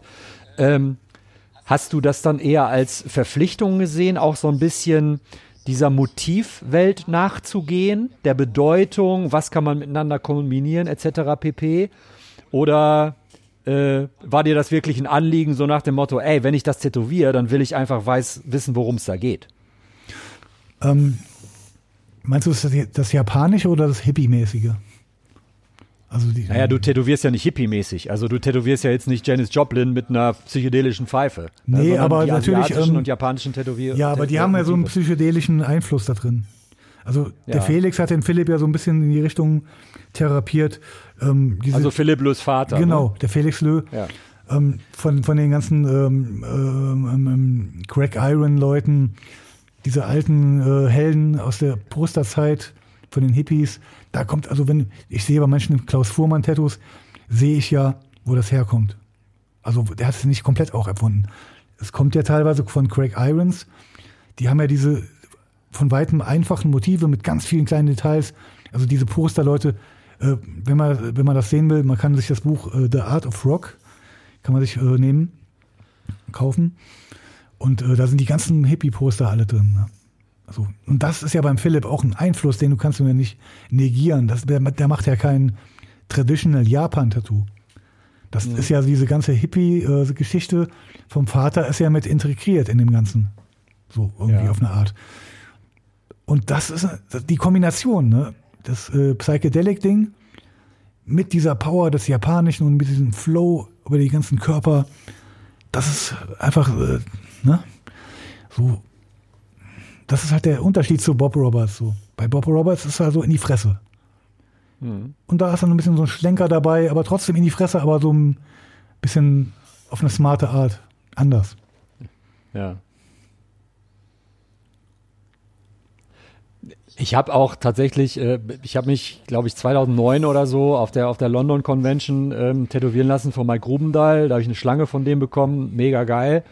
Ähm, und der hatte sich den Stand geteilt mit dem Henning Jorgensen. Wo war das? Und da in London. Okay.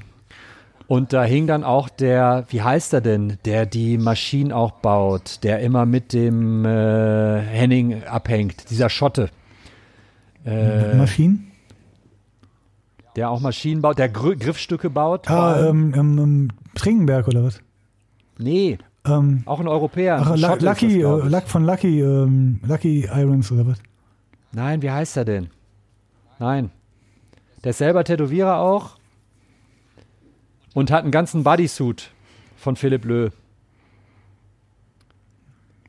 Der hat äh, die Oberarme farbig, diesen riesigen blauen Drachen, wo eigentlich der ganze Rücken nur eine riesige Kralle ist. Hm.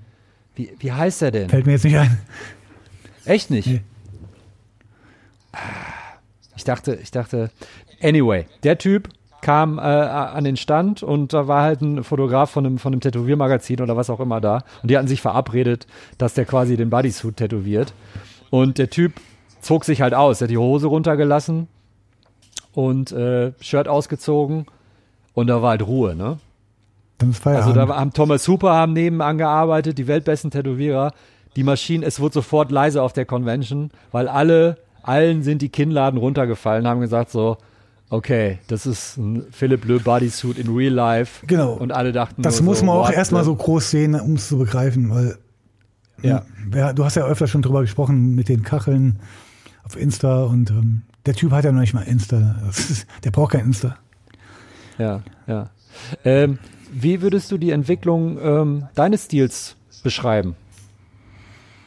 Ähm, ist immer in Bewegung. Also ja. ich inspiriere mich natürlich auch ich probiere noch rum mit Wasser und so. Und es gibt ja verschiedene Ansätze. Du hast ja so Leute wie Schiege und ja. mittlerweile gibt es ja auch viele, die es so machen. Ganz kurz, äh, da hake ich direkt ein.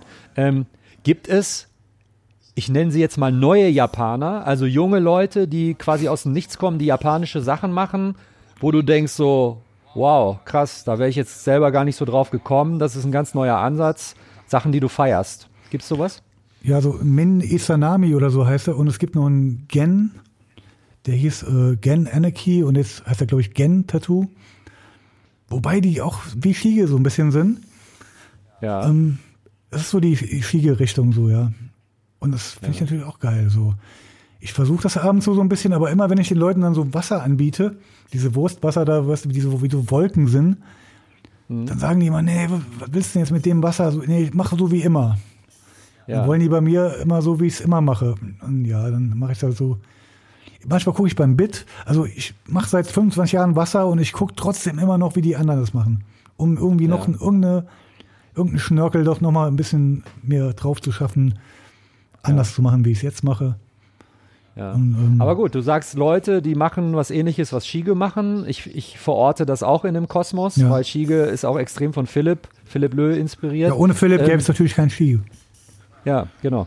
Ähm, aber was ist zum Beispiel mit so einem äh, Koji Ichamaru heißt der, glaube ich, ne? Hm?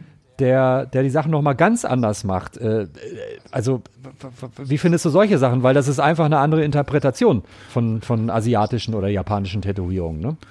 Hat alles seine Daseinsberechtigung. Ich meine, guck mal, ähm, aber ich mache das natürlich nicht danach so ich versuche natürlich nichts nachzumachen, aber ich versuche schon in so einem Kosmos zu bleiben. So, ich finde das alles total geil. Also ähm, auch äh, Shandor, also das, wie er so ein bisschen einfacher macht, so, äh, so ein bisschen oldschooliger, äh, ist total geil. Ne? Und abends so denke ich mir, warum mache ich so kompliziert? Warum mache ich es nicht einfach so ein bisschen einfacher?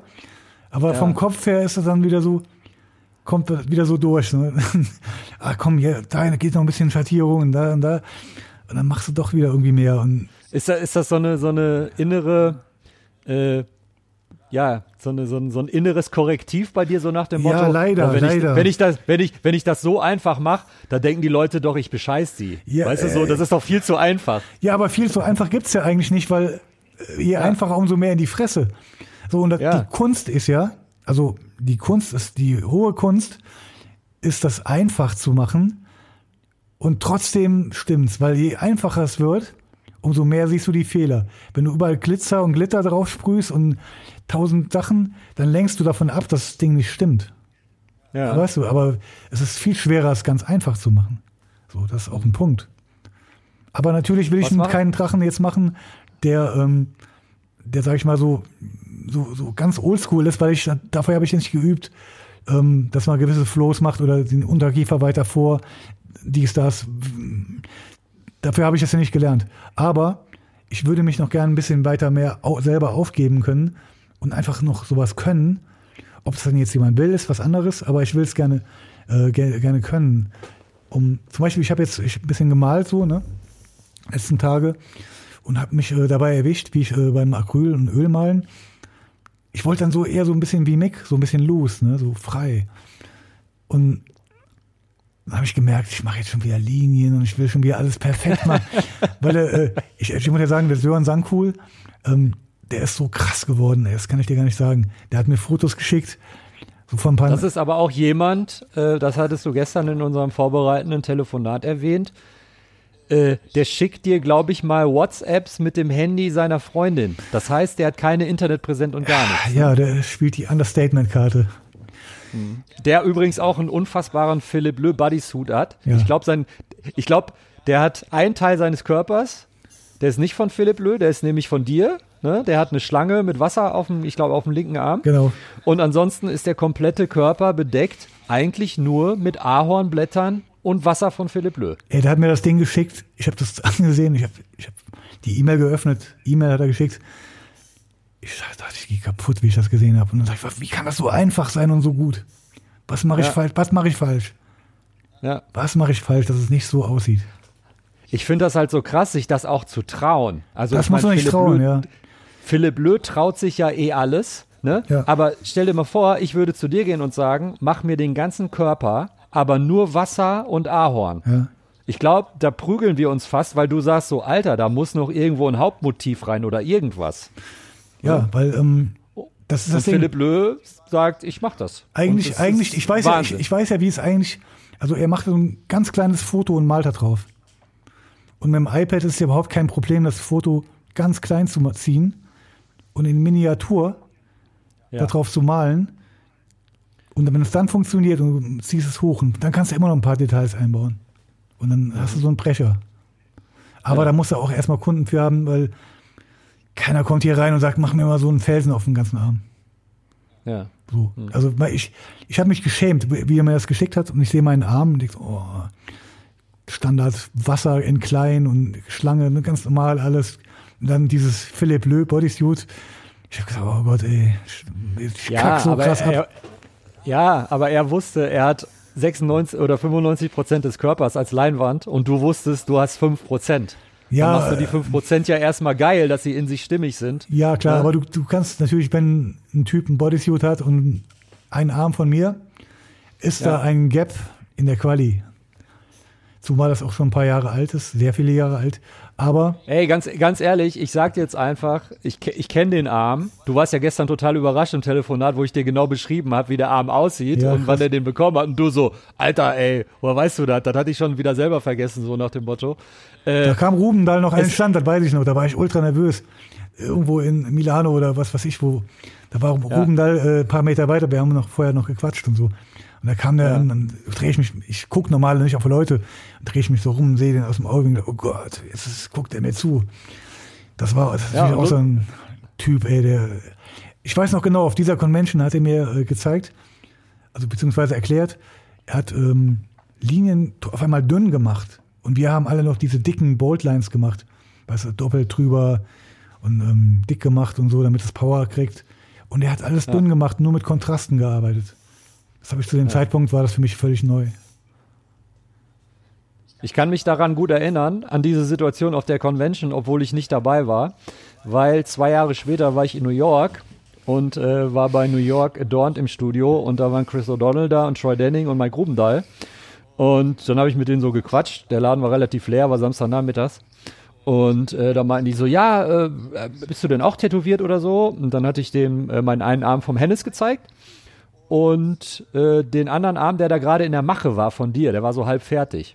Und da kam Ruben da sofort und meinte so, ja, Olli, Was? ja, Ja, genau, ja, den Olli. habe ich, ja, den hab ich ja in Mailand kennengelernt Nee, aber so, der, ne? nachdem du gesagt hast, dass es von mir ist. Nee, das hat er gesehen. Der hat den Arm gesehen und gesagt, ja, Olli. Ja, er meinte so, das ist nicht Philipp, ist das, ich so, I'm from Germany und er so, ah, it must be Olli. Krass. Also ich habe wirklich ich nur, mit denen- ich habe gefühlt Ja, ja. zweimal mit dem so ein bisschen abgehangen. Nee, Das nee. kann ich mir jetzt Ey, kaum ich mein, vorstellen. Also das ist schon krass. ist fucking Mike Rubendahl, der sieht auch einiges. und äh, ja, das war dann total nett. Dann war ich mit denen noch ein Bier saufen so, ne? Weil da war dann irgendwie so eine Konecke so. Das war, das war echt witzig. Das sind so Also die Momente, du- wo, wo Firma tätowiert, ne? Zum Beispiel vor ein paar Tagen, äh, also es gibt so eine geile neue Sache ähm, über Zoom, wir sind ja jetzt gerade auch über Zoom. Ähm, Ja. Es gibt diese App ähm, äh, Reinventing the Tattoo von ähm, Ding, von, von äh, Aitchison und noch ein paar Freunden von ihm. Und äh, die machen so Zoom-Calls, wo dann auch äh, jeder, der Bock hat, mitmachen kann. Dann kannst du mit denen über Zoom, hängst dein äh, Handy so auf und dann kannst du zeichnen. Die machen Zeichenkurse, Malkurse, also Malgruppen, äh, fast alles umsonst. Und du kannst dann so mit denen so ein bisschen im Chat, dann zeigen die die Sachen jeweils und kritisieren oder, oder auch nicht und sagen, was sie davon halten. Und ähm, auf einmal bist du da mit so Leuten ne, im, im Zoom und die sind so cool zu einem und äh, das, das sind so die Momente, wofür man auch äh, das Ganze macht. Weil, Das fühlt sich einfach gut an, ne? wenn du nach ein paar Jahren so irgendwie Arbeit dann auch irgendwann wie auf den Blocksberg so drauf darfst, so weißt du, mit den großen Ja, ja, ja. und auf, ähm, Augen, auf Augenhöhe. Ja, auf sprechen. Augenhöhe sehe ich das immer noch nicht. Ich sehe schon, ich kann mich ganz gut einschätzen, wo ich noch bin und wo andere schon sind, die ein bisschen fleißiger auch waren und da, äh, aber es ist natürlich schön so, ja.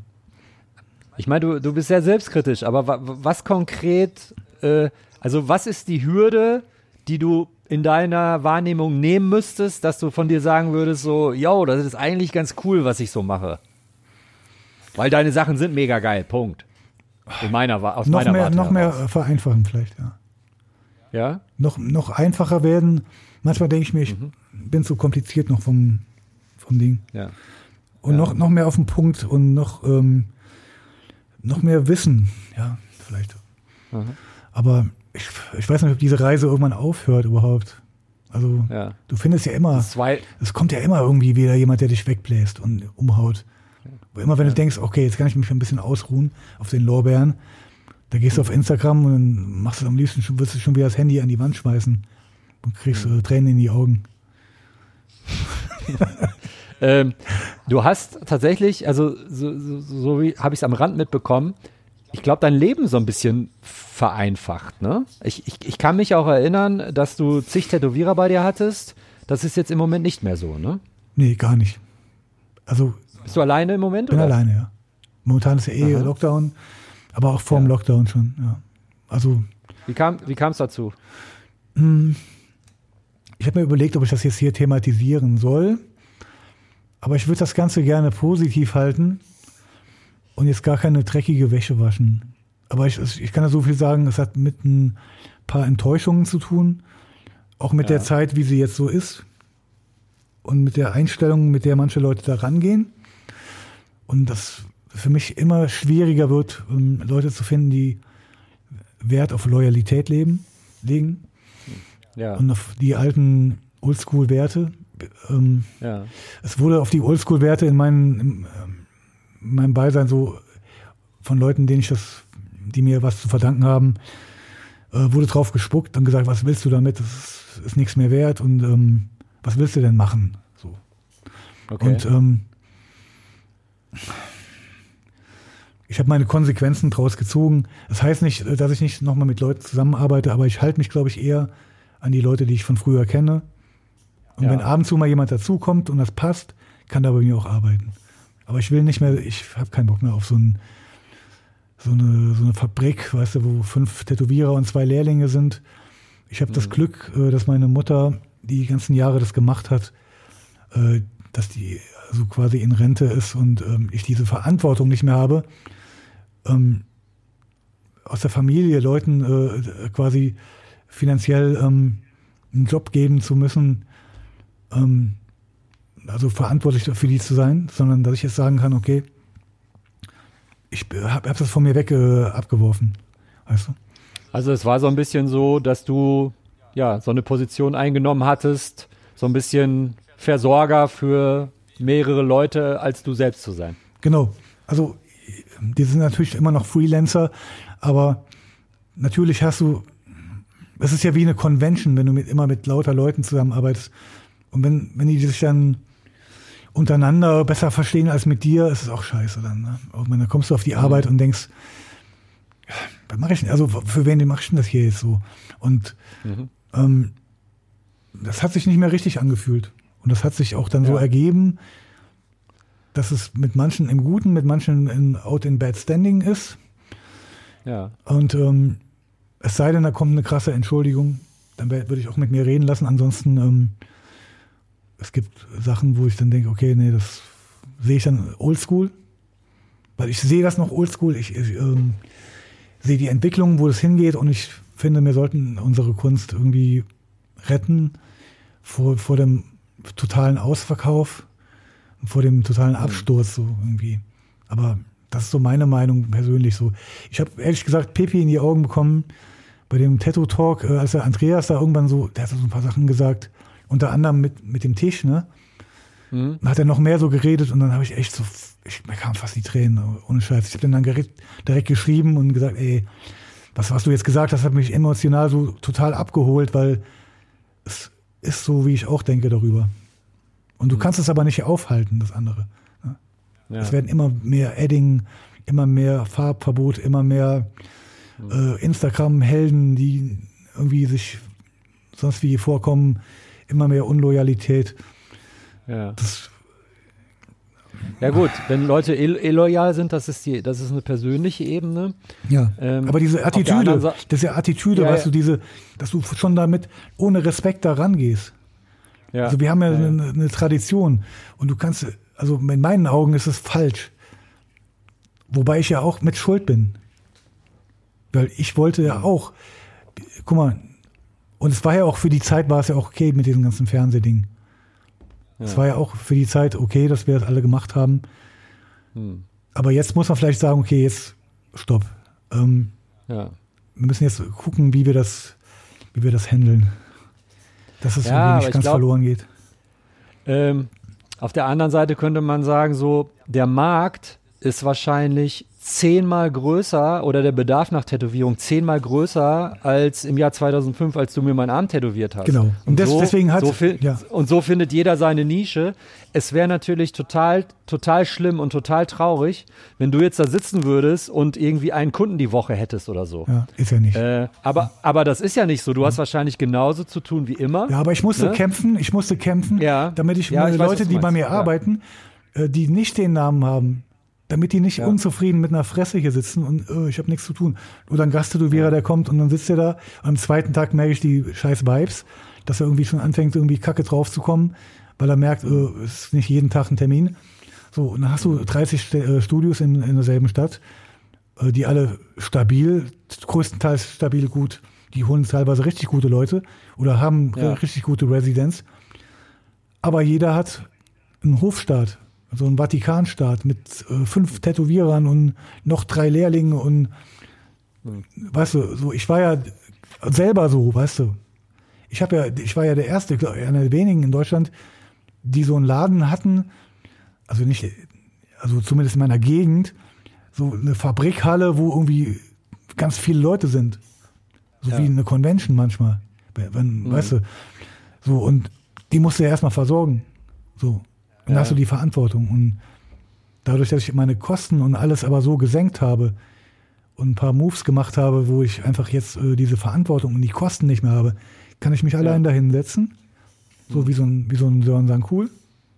Der sitzt in irgendeinem Kaff in der Schweiz und hat seine fucking Ruhe. Oder Mick oder so Leute. Und das. Ne? Und ähm, ich frage mich halt so, also diese, das Konzept geht ja auch nur auf, wenn du ständig Lehrlinge ausbildest.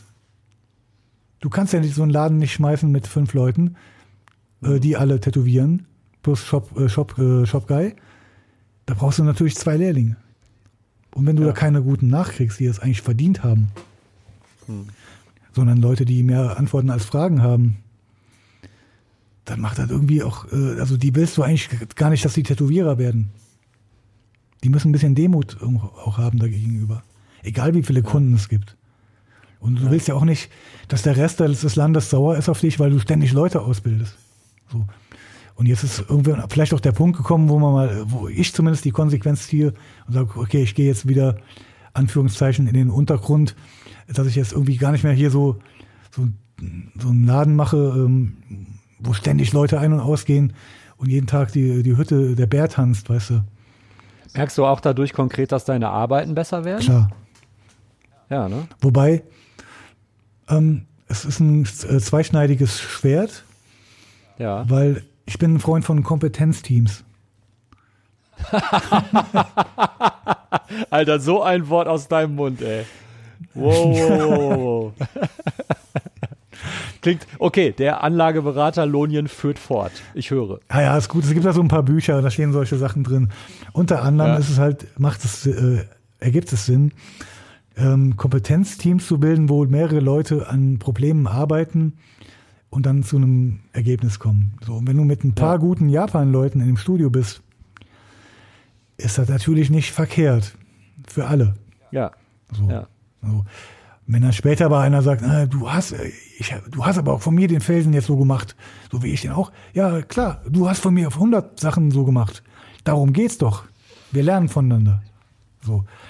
Und ähm, natürlich fehlt das dann, aber das muss irgendwie passen. Wenn Leute große Egos haben und es läuft darauf hinaus, dass es so eine, was ja auch oft so ist mit Tätowieren. Ich habe mit vielen guten Leuten schon zusammengearbeitet. Das war oft eine Zeit lang sehr geil. Irgendwann kommt der Punkt, wer ist denn jetzt besser? Das, das haben alle. Das hat Paul Booth mit Philipp gehabt, wo die, die äh, Art Fusion gemacht haben. Ja. Irgendwann kommt das, weißt du? Und dann, wer ist jetzt der Chef? So, und ich bin keiner, der gerne einen Chef raushängen lässt. Ja. Ich will eher so mein Ding machen und mich austauschen so.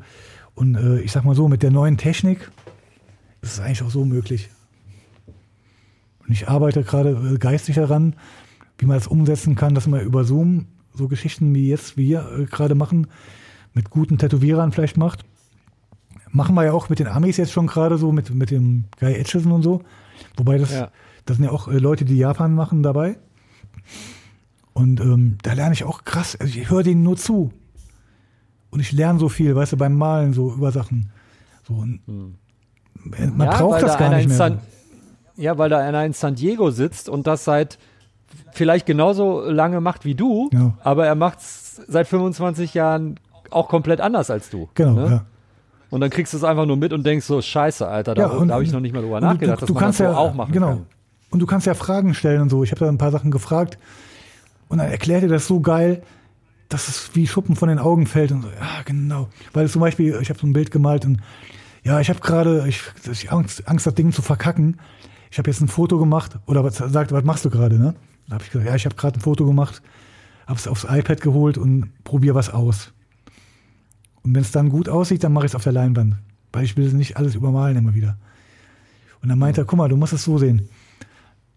Es ist immer wie beim, beim Sportler, weißt du, du kommst an einen Punkt, wo du denkst, du kannst nicht mehr. Und den Punkt musst du überwinden. Und irgendwann denkst du, das ist ganz normal, das, das kommt jedes Mal. Das ist einfach nur ein Step von dem Weg. Jedes Mal kommt dieser Punkt, dann überwindest du den, machst weiter, machst das Bild fertig. Und so habe ich es noch nie gesehen. Weil ich habe immer aufgehört und Angst bekommen und verkackt. Ganz ja. oft. Ne? Dann denkst du, oh, bei Acryl, weißt du, dann, dann denkst du irgendwann so, oh, jetzt, bevor es fertig ist, sieht es erstmal kacke aus. Wenn dann noch ein paar Moves kommen, dann, dann sieht es geil aus. Und wenn du dann Angst bekommst, dann, dann bist du blockiert. Weil das ist ja eine Leinwand, du hast Respekt. Das hat mir äh, Heinz äh, Graint gerade gesagt auch. Wir telefonieren manchmal öfter jetzt. Aus Solingen kommt. Genau, ja.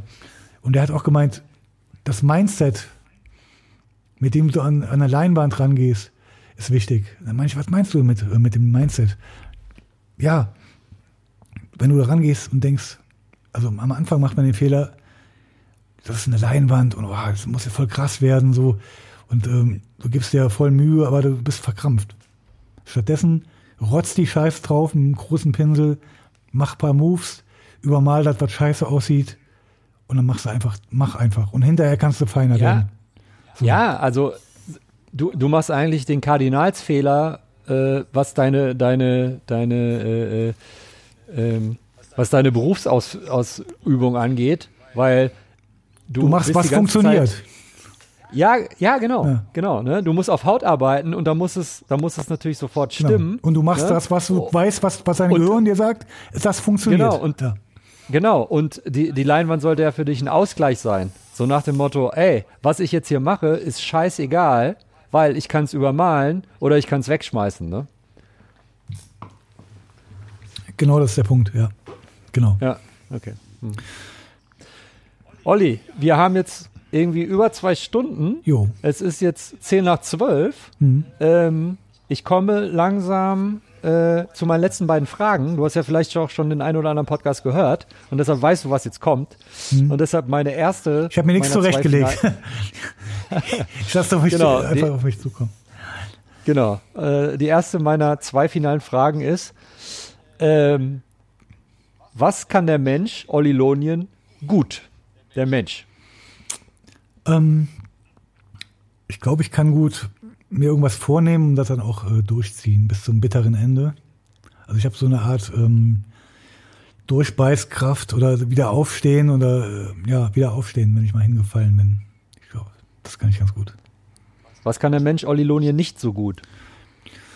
Ähm, Im richtigen Moment direkt zu reflektieren und mich nicht, also es gibt den Spruch, äh, mach niemals äh, permanente Entscheidungen aufgrund von ähm, momentanen Gefühlen. Das gibt es in Englisch, hört sich besser an, aber ähm, ne? never make uh, permanent decisions uh, caused by uh, temporary feelings. Und da bin ich manchmal vielleicht irgendwie früher immer zu hitzköpfig gewesen und versuche da irgendwie jetzt ein bisschen gelassener zu sein. Ja, aber ich glaube, indem du jetzt wieder so ein bisschen alleine dein Ding machst, ne, bist du auch nicht mehr so oft gezwungen, in diese Rolle zu verfallen, oder? Ja, genau. Ich fühle mich jetzt nicht mehr so getrieben, von anderen Leuten unter Druck gesetzt oder irgendwie jetzt, ähm, ich habe einen Kunden, weißt du, der kommt, wir, wir trinken Tee und arbeiten gechillt. Der Laden ist zu sowieso, auch äh, in, ja. äh, jetzt in der Zeit, wo wir arbeiten durften, ne, habe ja. hab ich trotzdem ähm, keinen Bock drauf gehabt, dass irgendwie irgendwelche Infizierten, potenziell Infizierten reinkommen. Und ich habe gemerkt, okay, ist eigentlich total geil. Und andere arbeiten auch so und deswegen werde ich es auch äh, so belassen. Also momentan äh, mache ich so alles ein bisschen ruhiger. Olli, ich wünsche dir alles Gute dafür und äh, vielen Dank für das Gespräch. Danke. Ich danke dir. Danke, dass ich dabei sein durfte. Ist mir eine Ehre. Ich bin sehr begeistert von dem Podcast. Ich hoffe noch coole Leute zu hören und ähm, ja, bleibt dabei. Ich habe mich gefreut, dich mal wieder zu sehen, auch wenn es nur äh, digital ist. Aber vielleicht sehen wir uns nochmal irgendwann nach Corona nochmal richtig. Sehr gerne, Olli, danke. Bis dann. Zuerst war die Haut. Der Tattoo Podcast. Mit Oliver Plöger.